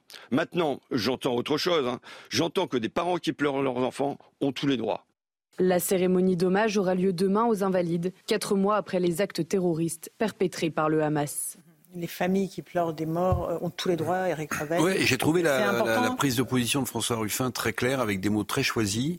Euh, bon, il fait pas partie des députés et filles qui ont pris euh, position comme Madame Obono de manière scandaleuse en qualifiant le Hamas de, de groupe euh, de résistants, mais j'ai trouvé des mots extrêmement justes. Ça veut dire que si des familles ne souhaitent pas qu'ils soient là, eh bien des parents qui pleurent leurs enfants ont tous les droits. Ça veut dire ont le droit de dire qu'ils ne souhaitent pas que ces députés de la République soient là. Maintenant, comme je pense que ça va être un grand moment pour la nation. Alors, il y a évidemment cette polémique terrible, mais est-ce que euh, si on veut, euh, vous voyez, alors j'aime pas trop la formule, mais faire nation justement sur le souvenir et la mémoire de ces gens qui ont été torturés et massacrés lors du programme du 7 octobre, c'est peut-être l'occasion. C'est peut-être le moment. Muriel Waknin-Menki, vous êtes avocate, vous êtes aussi présidente de l'organisation juive européenne. Est-ce que vous pensez qu'il faut faire cesser ces polémiques désormais, alors qu'on est à la veille de l'hommage national? Je crois que cet hommage doit se dérouler dans une parfaite dignité et que pour cela, effectivement, il est peut-être temps euh, de mettre cette polémique de côté. Euh, je crois que tout a été dit. Euh, je suis convaincue, moi aussi, que les députés LFI n'ont pas leur place hein, à, cet hommage national. les propos qu'ils ont pu tenir sont des propos qui ont contribué à, heurter, à blesser et à faire monter la haine en France sur, sur, sur les réseaux sociaux, dans les rues, les manifestations. Voilà, on a régulièrement sur votre plateau, on est venu expliquer à quel point ces propos étaient terribles et avaient des conséquences dramatiques en France, ne serait-ce qu'en France. Mais pour les familles des otages que nous représentons, pour les familles des victimes que nous représentons, il est temps maintenant de pouvoir profiter autant que possible de l'hommage que le président Macron a organisé, que le peuple français a organisé par la voix de son président. Et euh, cet hommage euh, n'a pas été simple. Je vous le rappelle, il intervient quatre mois après euh, les faits, après les pogroms du 7 octobre. c'est un temps d'attente qui a été long, on l'a suffisamment dit aussi, mais ce temps est arrivé. Alors, ce que je pense être légitime, c'est le droit de ces familles à pouvoir se recueillir demain, à pouvoir sentir une unité autour d'elle et à pouvoir s'enrichir, mhm. euh, se nourrir de la solidarité euh, nationale qui sera exprimée, je l'espère, demain euh, pendant cet hommage. Alors certaines familles sont opposées à l'avenue de la France insoumise, d'autres non, on est d'accord, d'autres disent laissez-nous faire notre deuil et profiter de cet hommage national. On est oui. oui, oui, on est tout à fait d'accord. les familles que nous représentons, par exemple, n'ont pas souhaité s'exprimer. Et nous sommes les avocats, nous aurions pu euh, exprimer euh, d'autres positions, puisque vous le savez, euh, encore une fois, on est, on est dans une dans un combat en fait contre les propos à caractère antisémite ou autres qui peuvent être tenus par les LFistes, mais il faut mettre ça de côté et faire en sorte, en tant qu'avocat aussi, de préserver les intérêts des clients que nous défendons. Et leur intérêt demain, leur intérêt demain, c'est que cette cérémonie se déroule dans le calme et la dignité. Et même si, euh, pour toutes les autres causes que je défends euh, au quotidien, pour les plaintes que nous déposons, il aurait été plus confortable pour moi de venir vous dire l'inverse. Non, mhm. moi, ce qui m'intéresse demain, c'est véritablement de faire en sorte que les familles que nous représentons se sentent bien dans cet hommage national. Donc oui, il est temps de mettre cette polémique de côté et si les LFistes se réveillent euh, et ont un sursaut de bon sens, qu'ils ne viennent pas. Alors, Audrey Berthaud, notre journaliste, était à la conférence de presse des familles qui sont arrivées aujourd'hui euh, d'Israël. Euh, et on va écouter la tonalité de, de ce qu'elles ont raconté avec Audrey Berthaud. Audrey. Il n'y a pas un jour, pas une nuit depuis le 7 octobre qu'on ne pense pas à elle. Ce sont euh, les mots de la tante euh, d'Amit Esther Bouskila, jeune femme de 27 ans encore, euh, retenue en otage par le Hamas. Cette femme qui est venue avec la mère d'Amit. Une conférence de presse des familles d'otages franco-israéliens était organisée ici ce mardi après-midi à l'ambassade d'Israël. Trois familles étaient présentes pour rappeler que la France ne doit rien lâcher pour que tous les otages rentrent chez eux. Euh, concernant euh, la cérémonie euh, d'hommage que tiendra Emmanuel Macron mercredi, les familles sont extrêmement reconnaissantes de ce que la France fait. Cet hommage qui a lieu quatre mois, jour pour jour, après les attaques du 7 octobre. Ils disent qu'il n'est pas trop tard pour faire cette cérémonie car il y a encore des otages retenus à Gaza. Et sur la présence de la France insoumise à cet hommage, eh bien, Ishaï Dan de la famille d'Ofer Calderon, qui est otage, nous a confié que leur présence était une honte. Une conférence de presse qui a duré euh, presque une heure et qui était évidemment remplie d'émotions. Alexandre Devecchio, euh, fin des polémiques maintenant. On est, trop proche de l'hommage national euh, ou pas? Quel est votre avis sur la question? Non, mais il faut espérer effectivement qu'il n'y ait pas euh, d'esclandre au moment de, de, l'hommage. Maintenant, on est à la veille et je pense que le, le, travail des politiques et des, des commentateurs politiques, c'est aussi de, de, voilà, de, mettre la plume euh, dans, dans, dans la plaie et donc, euh, mm. et donc de, rappeler, de rappeler les propos de, LFI, de rappeler leur forme de, de, tartufferie et de pas laisser, de pas laisser passer les choses. Maintenant, effectivement, il faut que demain euh, l'hommage se déroule dans la dignité et dans le respect et que, que les politiques, euh, les, les, la politique ne s'invite pas dans, dans, cet hommage. Euh, Louis Dragnel, sur cette question je, suis d'accord avec ce qui vient d'être dit. moi, je trouve que la, enfin, oui, le, et ça n'empêche pas de penser. Ce ah, moi, je, moi, je pense sincèrement que la dignité et le respect simplement des morts et des familles qui demandent certaines choses, normalement, prévaut sur toute autre considération. Euh, ensuite, ils ont été invités. Euh, on ne peut pas faire le, reproche à Emmanuel Macron d'inviter, ça c'est le protocole. Euh, mais au moins par cohérence et par respect pour les victimes, je trouve que euh, ils auraient dû par eux-mêmes euh, décider de ne pas s'y rendre. Euh, Madame euh, Waknin-Milki, on se posait aussi la question pourquoi est-ce que certains propos n'ont pas été poursuivis en justice? Pourquoi certains propos de David Guiraud, euh, euh, de Daniel Obono euh, n'ont- pas fait l'objet de plainte Mais bien sûr qu'ils ont fait l'objet de plainte. Ils ont fait l'objet de plainte. Oui. Je vous confirme qu'ils ont fait l'objet de plainte. Certains, certaines plaintes ont été classées sans suite par le parquet. Et nous réfléchissons aujourd'hui éventuellement à une constitution de partie civile, c'est-à-dire forcer le barrage de- du classement sans suite. Mhm. D'autres plaintes sont encore en cours d'étude. Euh, en cours Dans quel type de propos vous avez des propos d'apologie du terrorisme. D'accord. Ça, c'est- quand même très intéressant le fait que le, le parquet, comment vous l'expliquez? Parce que je vois que parfois il y a des plaintes euh, surprenantes qui sont le, le- le parquet poursuit euh, quand ce sont les indigénistes qui accusent tel historien de racisme. Ou, enfin, on, on a vu des plaintes beaucoup plus farve- farfelues que ça être, être prises en compte. Pourquoi là, euh, Oui, c'est pas le cas? C'est vrai, vous avez raison, d'autant que, je vous le dis, hein, les plaintes que nous déposons à l'Organisation juive européenne, ça fait dix ans que nous, nous faisons ce travail, donc on sait euh, les déposer. On ne dépose jamais de plaintes uniquement pour dire nous avons déposé plainte. Elles sont toujours carrées, structurées, elles visent en principe les bonnes infractions et la bonne prévention. La seule explication que je vois, c'est qu'effectivement, il y a une démarche politique euh, derrière. Reste à savoir euh, qui a cette démarche politique, quelles sont ou non les consignes qui ont été données pour certains classements. D'accord. Euh, viendra le temps des explications. Je suis quelqu'un de très patient, euh, Laurence. Et, euh, Vous dites que ça fait et- 10 ans quand même pour certaines Mais alors, non, non, non, pas 10 ans pour certaines plaintes. Je- J'expliquais qu'en fait, ça fait depuis 10 ans que nous déposons des plaintes. vous avez et que donc, on a l'habitude et on sait à peu près comment rédiger une plainte. hein. Donc, on- Mais ça veut dire que depuis le 7 octobre, il n'y a pas une seule plainte que vous avez déposée qui a été enregistrée? Sur, elles ont toutes été enregistrées, elles Mais- sont toutes parties en enquête. Certaines sont classées et d'autres sont toujours en enquête. Donc aucune n'a encore été. Pour l'instant, aucun d'entre eux n'a été renvoyé devant une juridiction de jugement. C'est une information très importante là que vous nous donnez ce soir. Voilà, vous avez l'information. Ah oui, oui, oui. Et combien de plaintes ont été déposées? Euh, on a déposé, je crois, sur les LFistes, six plaintes. Six plaintes. Euh, et, et la justice, Alexandre Devecchio, euh, C'est très, c'est très étonnant parce que oui, on a vu, euh, il y avait une, une organisation qui a été dissoute d'ailleurs par le ministère de l'Intérieur, qui était le CCIF, qui se faisait un plaisir euh, de, de porter plainte pour islamophobie ou moindre propos critiques à l'égard de l'islam. Euh, or, effectivement, ce ne sont pas des, des faits de racisme, c'est assez évident, et souvent le- leurs plaintes étaient euh, prises en compte et donnaient lieu euh, à un procès. Et D'ailleurs, certains parlaient même de djihad judiciaire. C'est une forme, en tout cas, une manière euh, d'imposer une forme de, de censure sur le débat public. Donc là, il, y a- il faudra voir si certaines plaintes aboutissent. Aboutissent, Mais il semble qu'il y a un deux poids, deux mesures. Non, mais c'est vrai que c'est Eric Revel euh, extrêmement intéressant d'avoir cette information Ah oui. ce soir. Oui, bon, que la justice soit politisée, ça, c'est pas une grande euh, nouvelle, mais sur des sujets aussi euh, importants euh, qui sont des délits. L'antisémitisme, c'est pas une opinion, c'est un délit. On peut quand même s'étonner, parce que là, vous nous dites classement euh, sans suite. Euh, sur les six plaintes déposées, il en reste combien là Il en reste quatre qui sont à l'étude. Il en reste quatre. Il en reste quatre qui sont à l'étude et, et sur les classements, le parquet a considéré que les infractions n'étaient pas suffisamment caractérisées. Après, encore une fois, libre à nous, avocats, euh, de décider de constituer partie civile, c'est-à-dire de, de saisir un magistrat, un juge d'instruction, par le biais d'une une constitution de partie civile, et de voir si un juge d'instruction. Mais par exemple, qualifier le Hamas de groupe de résistance, est-ce que c'est de l'apologie du terrorisme? Eh ben, Est-ce que ça donne quel- sujet à une plainte? Oui. Eh bien, oui, bien sûr, pour nous, ça donne sujet à une plainte. Mais pour l'instant, euh, ce type de propos n'est pas encore suffisant. Et faire une blague sur les rescapés des camps de concentration, c'est un délit ou pas?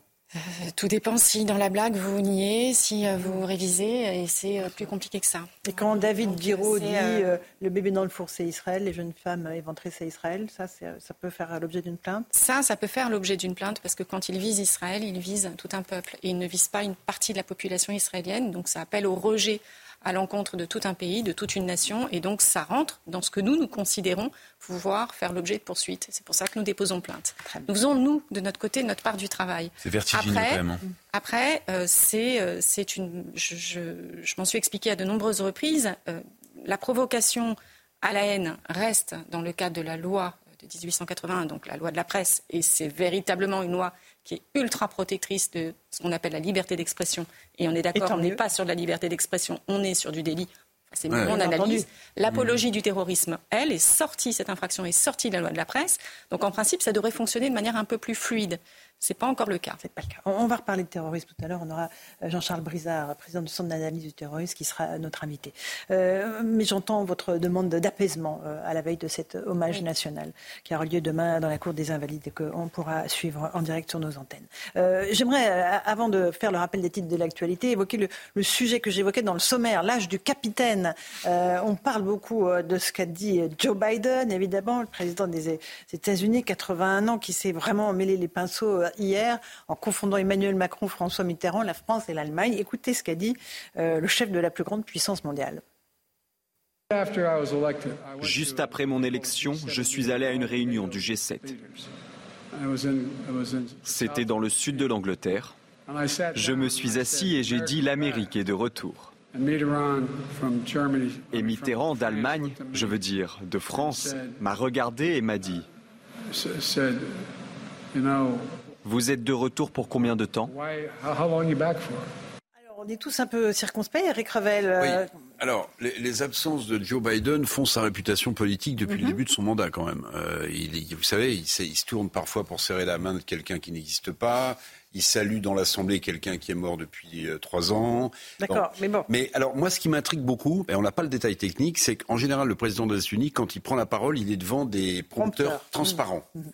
Euh, donc, alors, deux choses l'une. Euh, ou bien il n'arrive plus à lire par moment, mais là, c'est plus qu'une bourde. C'est ah c'est quand même dramatique. C'est la première puissance mondiale, vous vous rappelez. Mais il faut aussi se dire une chose, parce que nous, on est très euh, franco-centré, européen-centré, c'est que vous avez des Américains qui ne pourraient pas situer sur une carte la France qui ne ah savent. non mais, mais, oui, mais, mais qui ne savent pas. Mais si, mais si, mais si. non, je ne parle pas du président des États-Unis.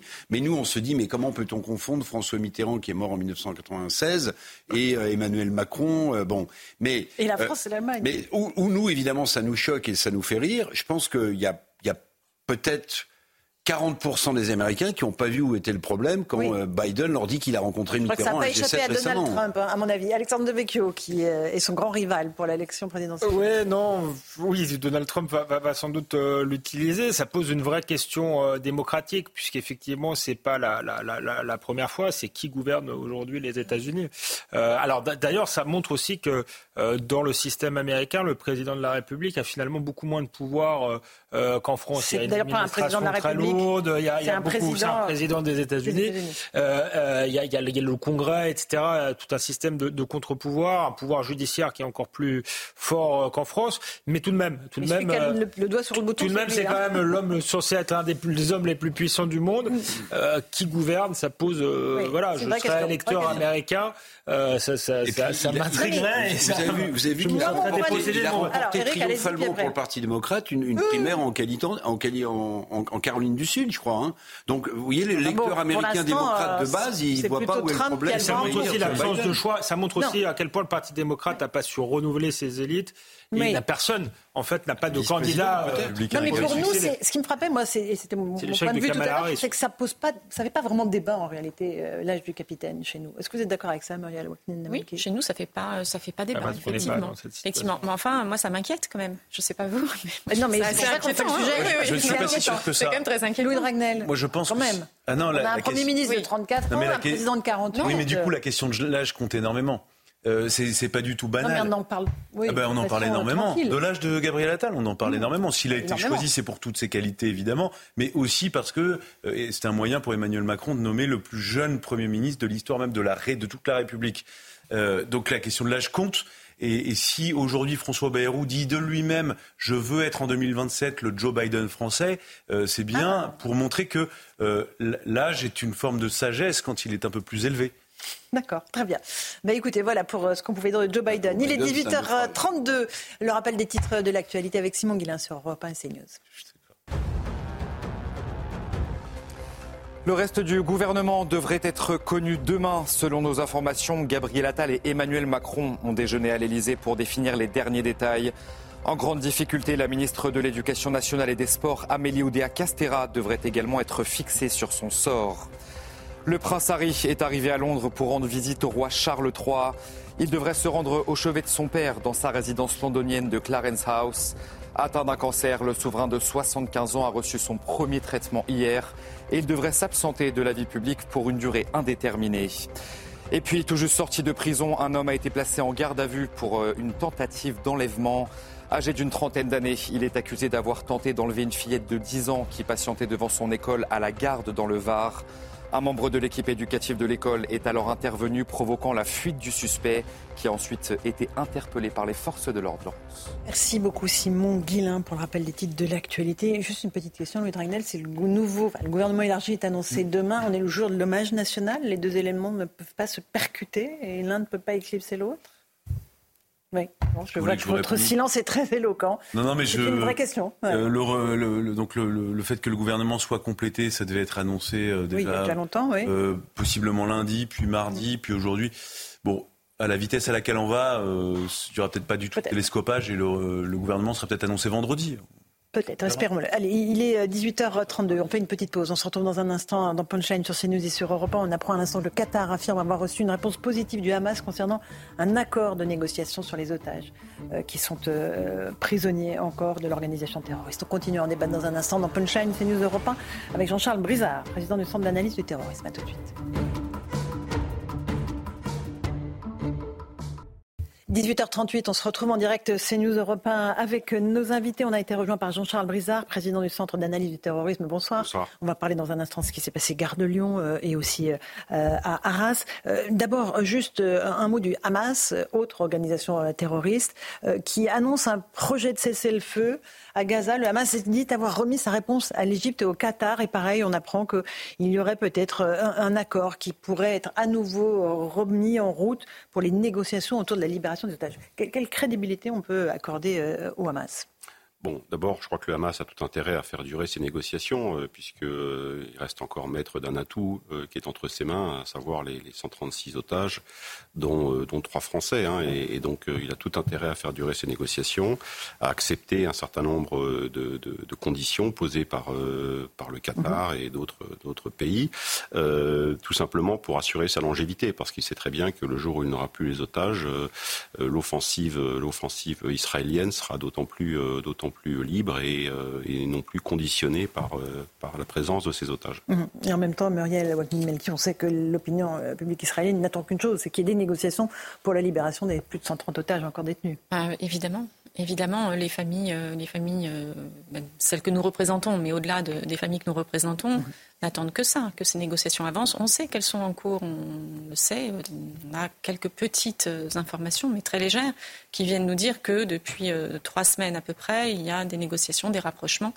Et tout le monde est dans l'attente. Et ces familles sont dans une attente terrible. Encore une fois, je le dis, euh, c'est quelque chose qui est absolument dramatique. Les personnes qui sont touchées, les familles qui sont touchées et qui ont un membre de leur famille encore à Gaza, ne, vivent plus depuis le 7 octobre. Mhm. Leur vie s'est arrêtée depuis le 7 octobre et ce n'est pas une vue de l'esprit que de le dire. C'est très concret. Ce sont des personnes qui ne mangent plus, qui ne dorment plus, qui ne travaillent plus, qui n'ont plus de vie en dehors de cette attente.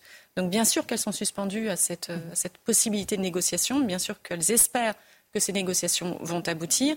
Et puis, euh, et puis c'est étape par étape, en fait. Depuis le 7 octobre, c'est vraiment comme ça que ça fonctionne. Jour après jour. C'est jour après jour.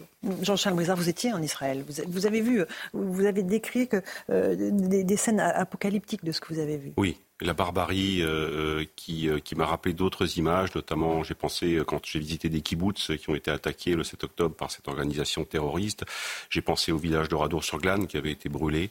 Euh, alors, les, crimes sexuels en moins, parce qu'on sait qu'il y a eu beaucoup de crimes sexuels et on a, euh, ce, sont des, faits qui nous ont été rapportés non seulement par des primo-intervenants, mais également par des témoins de, certaines scènes, etc. Des scènes horribles, inimaginables, inhumaines même. Euh, et c'est la raison pour laquelle je crois que tout ce qui a déclenché ces attaques terroristes après le, le 7 octobre, c'est important que l'ensemble finalement des pays occidentaux y participent participe à cette lutte globale contre le, contre le Hamas, parce que c'est intolérable euh, d'avoir dans notre civilisation un groupe aussi barbare que le Hamas qui a commis des crimes de cette nature-là. Euh, franchement, parfois, il n'y avait même pas de mots pour décrire ce qu'on qu'on voyait, ce face à quoi on était. Euh, et puis, après, ça, s'est enchaîné, puisqu'il y a non seulement des, des, des, crimes qui ont été commis, bien sûr, sur les personnes, on a, on a brûlé, dévasté, on a pillé des maisons, des, des villes entières, des villages. Euh, et, surtout, euh, cette offensive et, par la suite, bien sûr, la réaction d'Israël euh, a entraîné, a eu des répercussions et a toujours des répercussions dans, le monde entier. On le sait en termes de, notamment de menaces terroristes, mhm. puisque tous les groupes djihadistes, même si à un moment donné ils étaient opposés au Hamas, ont, saisi l'opportunité de ces événements pour bien sûr renouveler leurs menaces, non seulement à l'égard des Juifs, mais également à l'égard des pays occidentaux et, européens. Est-ce que la France est parmi les pays qui sont particulièrement visés, comme toujours La, menace est toujours très très élevée dans notre pays Alors la menace est très forte, oui, euh, dans, ces, dans ces différentes composantes. Il y a à la fois la menace endogène, hein, qui est aujourd'hui la, la, plus forte, qui est une menace qui est euh, fragmentée, qui est euh, en, en, grande partie insaisissable parce qu'elle le fait d'individus qui agissent de manière spontanée. Ils sont bien sûr nourris et mus sans doute par, par la, la, propagande de groupes djihadistes. Ils sont mus également par les appels à la haine répétés de la mouvance islamiste radicale endogène. Ils sont mus aussi par le contexte international. et c'est une menace qui est imprévisible parce que, et je le dis souvent, 60% des individus qui sont passés à l'acte depuis 2012 étaient inconnus des services de renseignement, c'est-à-dire qu'ils n'étaient pas fichés. Mmh. Et cette proportion, elle monte à 75% depuis, depuis, depuis 2019. Euh, ça veut dire qu'on est face à une menace, une nébuleuse en quelque sorte, que les services euh, ont, bien, ont beaucoup de peine à, détecter et, plus encore à entraver. Euh, Jean-Charles Brizard, on va, on va écouter les précisions qui ont été données par l'assassin du professeur de français Dominique Bernard. Ça s'est passé le 13 octobre dernier à Arras. Mohamed Mogouchok, qui a visiblement préparé très froidement son passage à l'acte, comme nous l'explique Thibault Marcheteau. Pendant trois semaines, Mohamed Mogouchkov, l'assassin présumé de Dominique Bernard, prépare son action, alors même qu'il est fiché S. C'était planifié, les moyens utilisés, ce qu'il y avait dans mes mains, le jour choisi, l'emplacement et la cible étaient intentionnels. Le jeune russe de 21 ans affirme n'avoir eu qu'une seule cible, son ancien professeur. La première cible touchée était la cible principale, finale. Tous les mouvements qui se sont passés après les coups portés sur Dominique Bernard étaient improvisés. Même si j'ai mis des semaines à penser à ça, la pensée s'arrêtait à M. Bernard. L'assaillant revient également sur le lieu de son acte, une école de la République, et sur la discipline qu'enseignait sa victime. Dominique Bernard était prof de français. C'est l'une des matières où l'on transmet la passion, l'amour, l'attachement du système en général, de la République, de la démocratie, des droits de l'homme, des droits français et mécréants. Toujours selon le Parisien, Mohamed Mogouchkov n'a exprimé aucun regret devant les enquêteurs quant à son acte perpétré le 13 octobre dernier. C'est absolument terrifiant hein, ce qu'il dit Alexandre Devecchio dans ses auditions qui sont relatées dans le journal Le Parisien. Et, pour le coup, alors on n'avait pas dit qu'il était déséquilibré, même si la question se pose toujours, mais on voit bien que là, ça répond clairement à une idéologie euh, anti-occidentale, anti-française, euh, avec euh, un lieu, une cible bien identifiée, une école de la République. il précise de la République d'ailleurs, précise que c'est un prof de, littérature, de français, parce que justement la, la littérature, c'est le cœur d'une partie du cœur euh, euh, de la France. C'est un outil de transmission de, certaines valeurs. Donc il savait bien où est-ce qu'il frappait On voit bien que là, on est dans une, dans une forme de guerre de civilisation, qu'ils en mm. veulent euh, à notre culture, à, notre mode de vie, à notre, à notre histoire. Donc c'est très, je trouve que c'est très éclairant et c'est très intéressant de diffuser ce témoignage. Muriel oui, c'est euh, pour moi les propos qui sont tenus là sont euh, d'une clarté euh, ah implacable. et il ne faut pas y voir autre chose que ce qu'on lit. Donc un projet criminel qui est bien pensé, qui est bien structuré, et qui répond à une idéologie mortifère, une idéologie fanatique, qui est l'idéologie des djihadistes, des terroristes de par le monde entier. Et ils ont ça en commun. Ils ont la haine de l'Occident, la haine de nos valeurs, la haine de notre civilisation, et ils sont en guerre contre cela. Donc quand on a quelqu'un qui a un projet criminel de cette nature, on n'a pas de doute sur son intention et lui n'en a pas non plus. Mmh. Il savait, il avait sa cible, il explique. Après ce qui s'est passé autour, euh, s'il avait eu peut-être la possibilité de tuer plus de personnes, peut-être qu'il l'aurait fait. Mais lui sait pourquoi il agit. Et c'est ça euh, qui doit en fait euh, nous maintenir en alerte. Et je rejoins ce que vous disiez tout à l'heure. C'est la perspective en fait d'avoir des personnes qui peuvent se déclencher toutes seules sur le sol national, un peu partout, qui travaillent avec la même idéologie, qui sont travaillés au corps avec la même idéologie, dont les esprits sont formés à la haine et sont fanatisés. Mhm. Euh, et euh, Voltaire disait, euh, il y a quand même quelques siècles de cela, qu'en fait, une fois qu'un esprit était gangrené par ce fanatisme-là, vous pouviez tout essayer, tout faire, il n'était plus jamais récupérable. Et il le disait mieux que ce que je dis aujourd'hui, mais l'idée était vraiment la suivante. Euh, une fois qu'il y avait une lumière de fanatisme qui s'était déclenchée dans les yeux de la personne, rien ne pouvait arrêter l'assaillant. Ça veut dire que la déradicalisation ne, servirait à rien. Euh, Jean-Charles Brizard, il correspond euh, vraiment à, ce que vous décriviez avant. Oui, alors deux choses. D'abord, j'ai écrit dans un très bon quotidien euh, du matin une tribune à la suite de, mon voyage en Israël et j'ai parlé de rupture civilisationnelle s'agissant des actes du Hamas. On est typiquement dans, ce cas de figure s'agissant de Mohamed Bogouchkov. et c'est intéressant parce que d'abord, c'est très rare d'avoir le témoignage d'un terroriste vivant auteur d'actes terroristes et qui soit, comme vous le disiez, aussi clair. C'est-à-dire qu'il définit, il décrit lui-même euh, ces actes, euh, on, à croire qu'il lit les critères de l'acte terroriste, caractère intentionnel, l'entreprise terroriste, c'est-à-dire les préparatifs qu'il a mis en œuvre et on sait qu'il a procédé à de nombreux repérages, etc. il savait véritablement quelle était sa cible. Euh, et puis ensuite, l'objectif qui est de troubler gravement l'ordre public par l'intimidation et la terreur. On est très clairement dans cette, dans cette logique de, de, de sa part, euh, avec euh, effectivement le fait que c'est un individu qui, a, a, comment dirais-je, contrairement au profil qu'on voit depuis plusieurs années, était lui euh, identifié par les services, suivi par les services, euh, et qui a pu néanmoins échapper à leur vigilance. On a des cas comme ça, on a eu beaucoup de cas comme ça dans le passé, malheureusement, des individus qui parviennent à dissimuler leurs intentions, euh, qui n'utilisent pas nécessairement de, euh, de téléphonie ni d'appareils de, numériques, euh, quels qu'ils soient, pour communiquer, qui passent sur les radars, bien sûr, et qui, qui savent qu'ils sont surveillés et qui, de ce fait-là, utilisent des, des moyens qui ne permettent pas leur détection. Louis Je suis d'accord avec vous, mais à, partir de ça, je pense qu'il y a deux enseignements politiques qui peuvent être tirés en termes de, de préconisation. Le premier, euh, c'est qu'on se rend compte effectivement qu'il y a beaucoup de personnes qui sont suivies de manière administrative par la DGSI. Euh, et souvent, c'est parce qu'on n'arrive pas à judiciariser, à basculer euh, dans la phase judiciaire qu'on ne les interpelle pas. Et je pense qu'il faut avoir une réflexion. Est-ce qu'il n'y a pas une solution pour mettre en place des mesures pour, coercitives pour retenir ces personnes-là? Est-ce que c'est les placer dans des centres de rétention administratifs pour des faits de, de, de suspicion, en tout mhm. cas de, de terrorisme? Je sais qu'il y, y, a un grand débat sur cette question euh, pour notamment élargir ce qu'on appelle les, MICAS, les, mesures administratives pour euh, justement contraindre ces personnes-là à des rendez-vous devant les mhm. commissariats et les brigades de gendarmerie.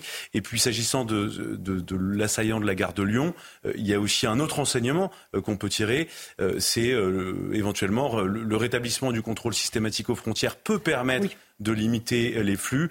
Et il y a une deuxième solution qui est peut-être un peu moins radicale, qui peut être aussi tentée, euh, c'est de faire en sorte que tout pays européen qui émet euh, un titre de séjour, eh bien que euh, dès lors qu'il l'émet, il faut que tous les pays européens euh, sachent de qui il s'agit, pourquoi, et qu'on puisse suivre un peu ces personnes-là. Parce, qu'on a, on a, on est, on a passé à la gare de Lyon et où l'assaillant est de nationalité malienne, mais avec un titre de séjour italien. Exactement. Et les deux histoires deviennent caricaturales. En fait, dans les, deux histoires se retrouvent. Il y a une forme de récurrence. On retrouve on beaucoup. Va, on va faire le point sur l'affaire de la gare de Lyon parce que pour l'instant, ce n'est pas du terrorisme, pas considéré comme du terrorisme. pour, répondre peut-être sur les mesures.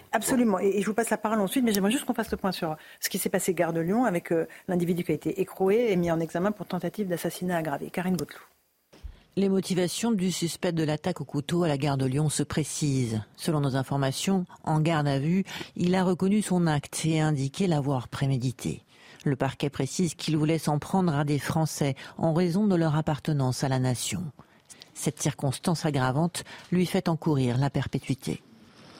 Sur son compte TikTok désormais supprimé, l'homme tenait déjà un discours anti-français.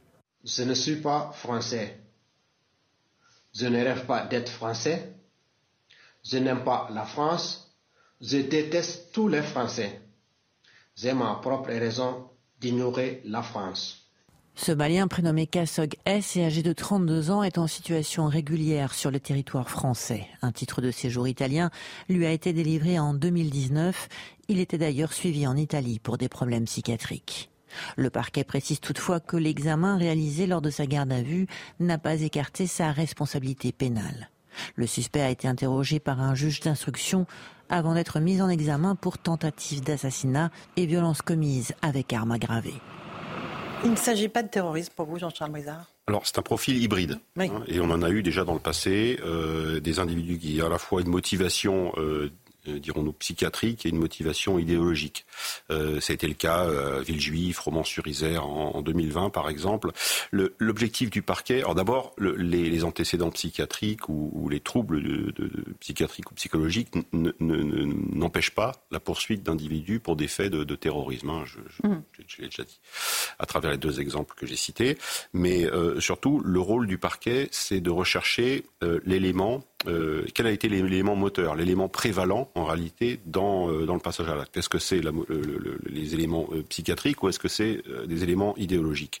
Et il, est, il, est, chaque fois amené à trancher sur ces, sur ces questions-là à part l'exception de, l'abolition du discernement, euh, en, général, ces individus peuvent être poursuivis. En l'occurrence, s'il n'est pas sous, chef, euh, sous un chef terroriste, c'est que le parquet n'a pas, n'a pas identifié d'éléments à ce stade. À ce mhm. stade, parce que ça peut changer. Hein. À mhm. tout moment, il peut se saisir, s'auto-saisir, le parquet euh, mhm. national. Et sur les mesures pour empêcher ces individus de venir frapper sur, sur les mesures, il y a deux choses. D'abord, effectivement, il y a des mesures qui ont été prises, vous le savez, concernant les étrangers radicalisés, et c'est très important parce qu'effectivement, euh, on ne voyait euh, aucun motif pour lesquels des étrangers pouvaient se maintenir en France alors qu'ils étaient euh, fichés, identifiés comme présentant un risque de radicalisation à caractère terroriste. Donc le ministre de l'Intérieur actuel a mis en place une, en œuvre une politique, je crois, volontariste de ce point de vue-là. Alors c'est peut-être pas suffisant, mais en tout cas c'est un très bon début. Il y a 1000 étrangers hein, qui ont été expulsés, qu'ils soient réguliers ou irréguliers, fichés au FSPRT depuis 2017. Euh, s'agissant effectivement de, de, manière globale sur les individus euh, fichés euh, et suivis surtout par les services de renseignement. D'abord, le risque zéro n'existe pas. Il faut aussi rappeler que 41 attentats, projets d'attentats à caractère islamiste ont été déjoués depuis 2017. Ça veut dire que les services sont efficaces. Hein, la plupart mhm. du temps, ils détectent euh, préventivement ils sont très bien suivis, ces passages à l'acte. Et, il y a des individus, effectivement, qui, euh, euh, je l'ai dit, parviennent à dissimuler leurs intentions. c'est très minoritaire, encore une fois, ceux qui passent à l'acte. J'ajouterai encore une dernière chose pour être complet, c'est qu'on est face à un terrorisme, je l'ai dit tout à l'heure, qui est rudimentaire dans sa mise en œuvre, dans ses modes opératoires, dans, dans l'armement également qui est utilisé. Et c'est une bonne nouvelle aussi. Ça veut dire que depuis 2015, avec les mesures qui ont été prises, les terroristes ont moins accès auparavant à des armes à feu mhm. ou à des armes de guerre. Le dernier attentat en France euh, où on a vu l'usage d'armes à feu, c'était en, décembre 2018, l'attentat de Strasbourg. Donc ça fait cinq ans, mhm. longtemps. Mhm. Euh, donc on a des attentats qui sont en réalité de faible intensité, même s'ils conservent bien sûr une résonance, notamment médiatique, importante. Mais en réalité, le terrorisme euh, devient aujourd'hui plus ou moins, pour moi en tout cas, de mon point de vue, euh, une forme de délinquance islamiste, si vous voulez. On n'est plus face à des individus structurés par des organisations, mm. euh, dirigés même ou projetés par des organisations terroristes. Mais ce risque-là est complètement euh, absent ou pas? Non, le, risque d'attentat Alors justement, je reviens à votre première question sur la menace. Effectivement, j'ai parlé de la composante endogène, j'ai pas, pas eu le temps de parler de la menace exogène, et on voit bien sûr depuis maintenant deux ans une résurgence, une recomposition de, de, cette menace, avec à la fois non seulement une propagande, un regain dans la propagande des, des, des organisations djihadistes, qu'il s'agisse d'Al-Qaïda ou de l'État islamique, mais également des préparatifs. C'est-à-dire que euh, on l'a vu en France, par exemple, en novembre 2022, un attentat a été déjoué euh, à Strasbourg, qui impliquait euh, un Tadjik et un Russe notamment. C'était un attentat qui était téléguidé depuis l'Afghanistan par l'État islamique, la province afghane de, l'État islamique. Plusieurs attentats de cette nature, de la même nature, en provenance de l'Afghanistan, ont été déjoués ces dernières années, ces derniers mois, en Allemagne, en Belgique et ailleurs en Europe. Donc ça veut dire que cette menace-là, elle est en train de revenir progressivement. On en voit des exemples de plus en plus. Euh, et, de la volonté surtout de ces groupes de frapper, euh, de frapper l'Europe. Euh, et c'est très clairement expliqué dans leur propagande, dans leurs écrits. Donc vigilance extrême, évidemment. Vigilance extrême, la, menace est, extrêmement forte, surtout à la veille, je dirais, euh, d'événements euh, internationaux comme, comme ceux qui vont arriver cette année. Jean-Charles Brizard, président du Centre d'analyse de terrorisme, merci beaucoup d'être venu. Merci Maître, merci Louis Dragnel. Alexandre Devecchio, dans un instant, sur Europe 1, vous avez rendez-vous avec Hélène Zelani pour Europe 1 soir et Christine Kelly pour Face à l'info. Bonne soirée à vous sur nos deux antennes. À demain.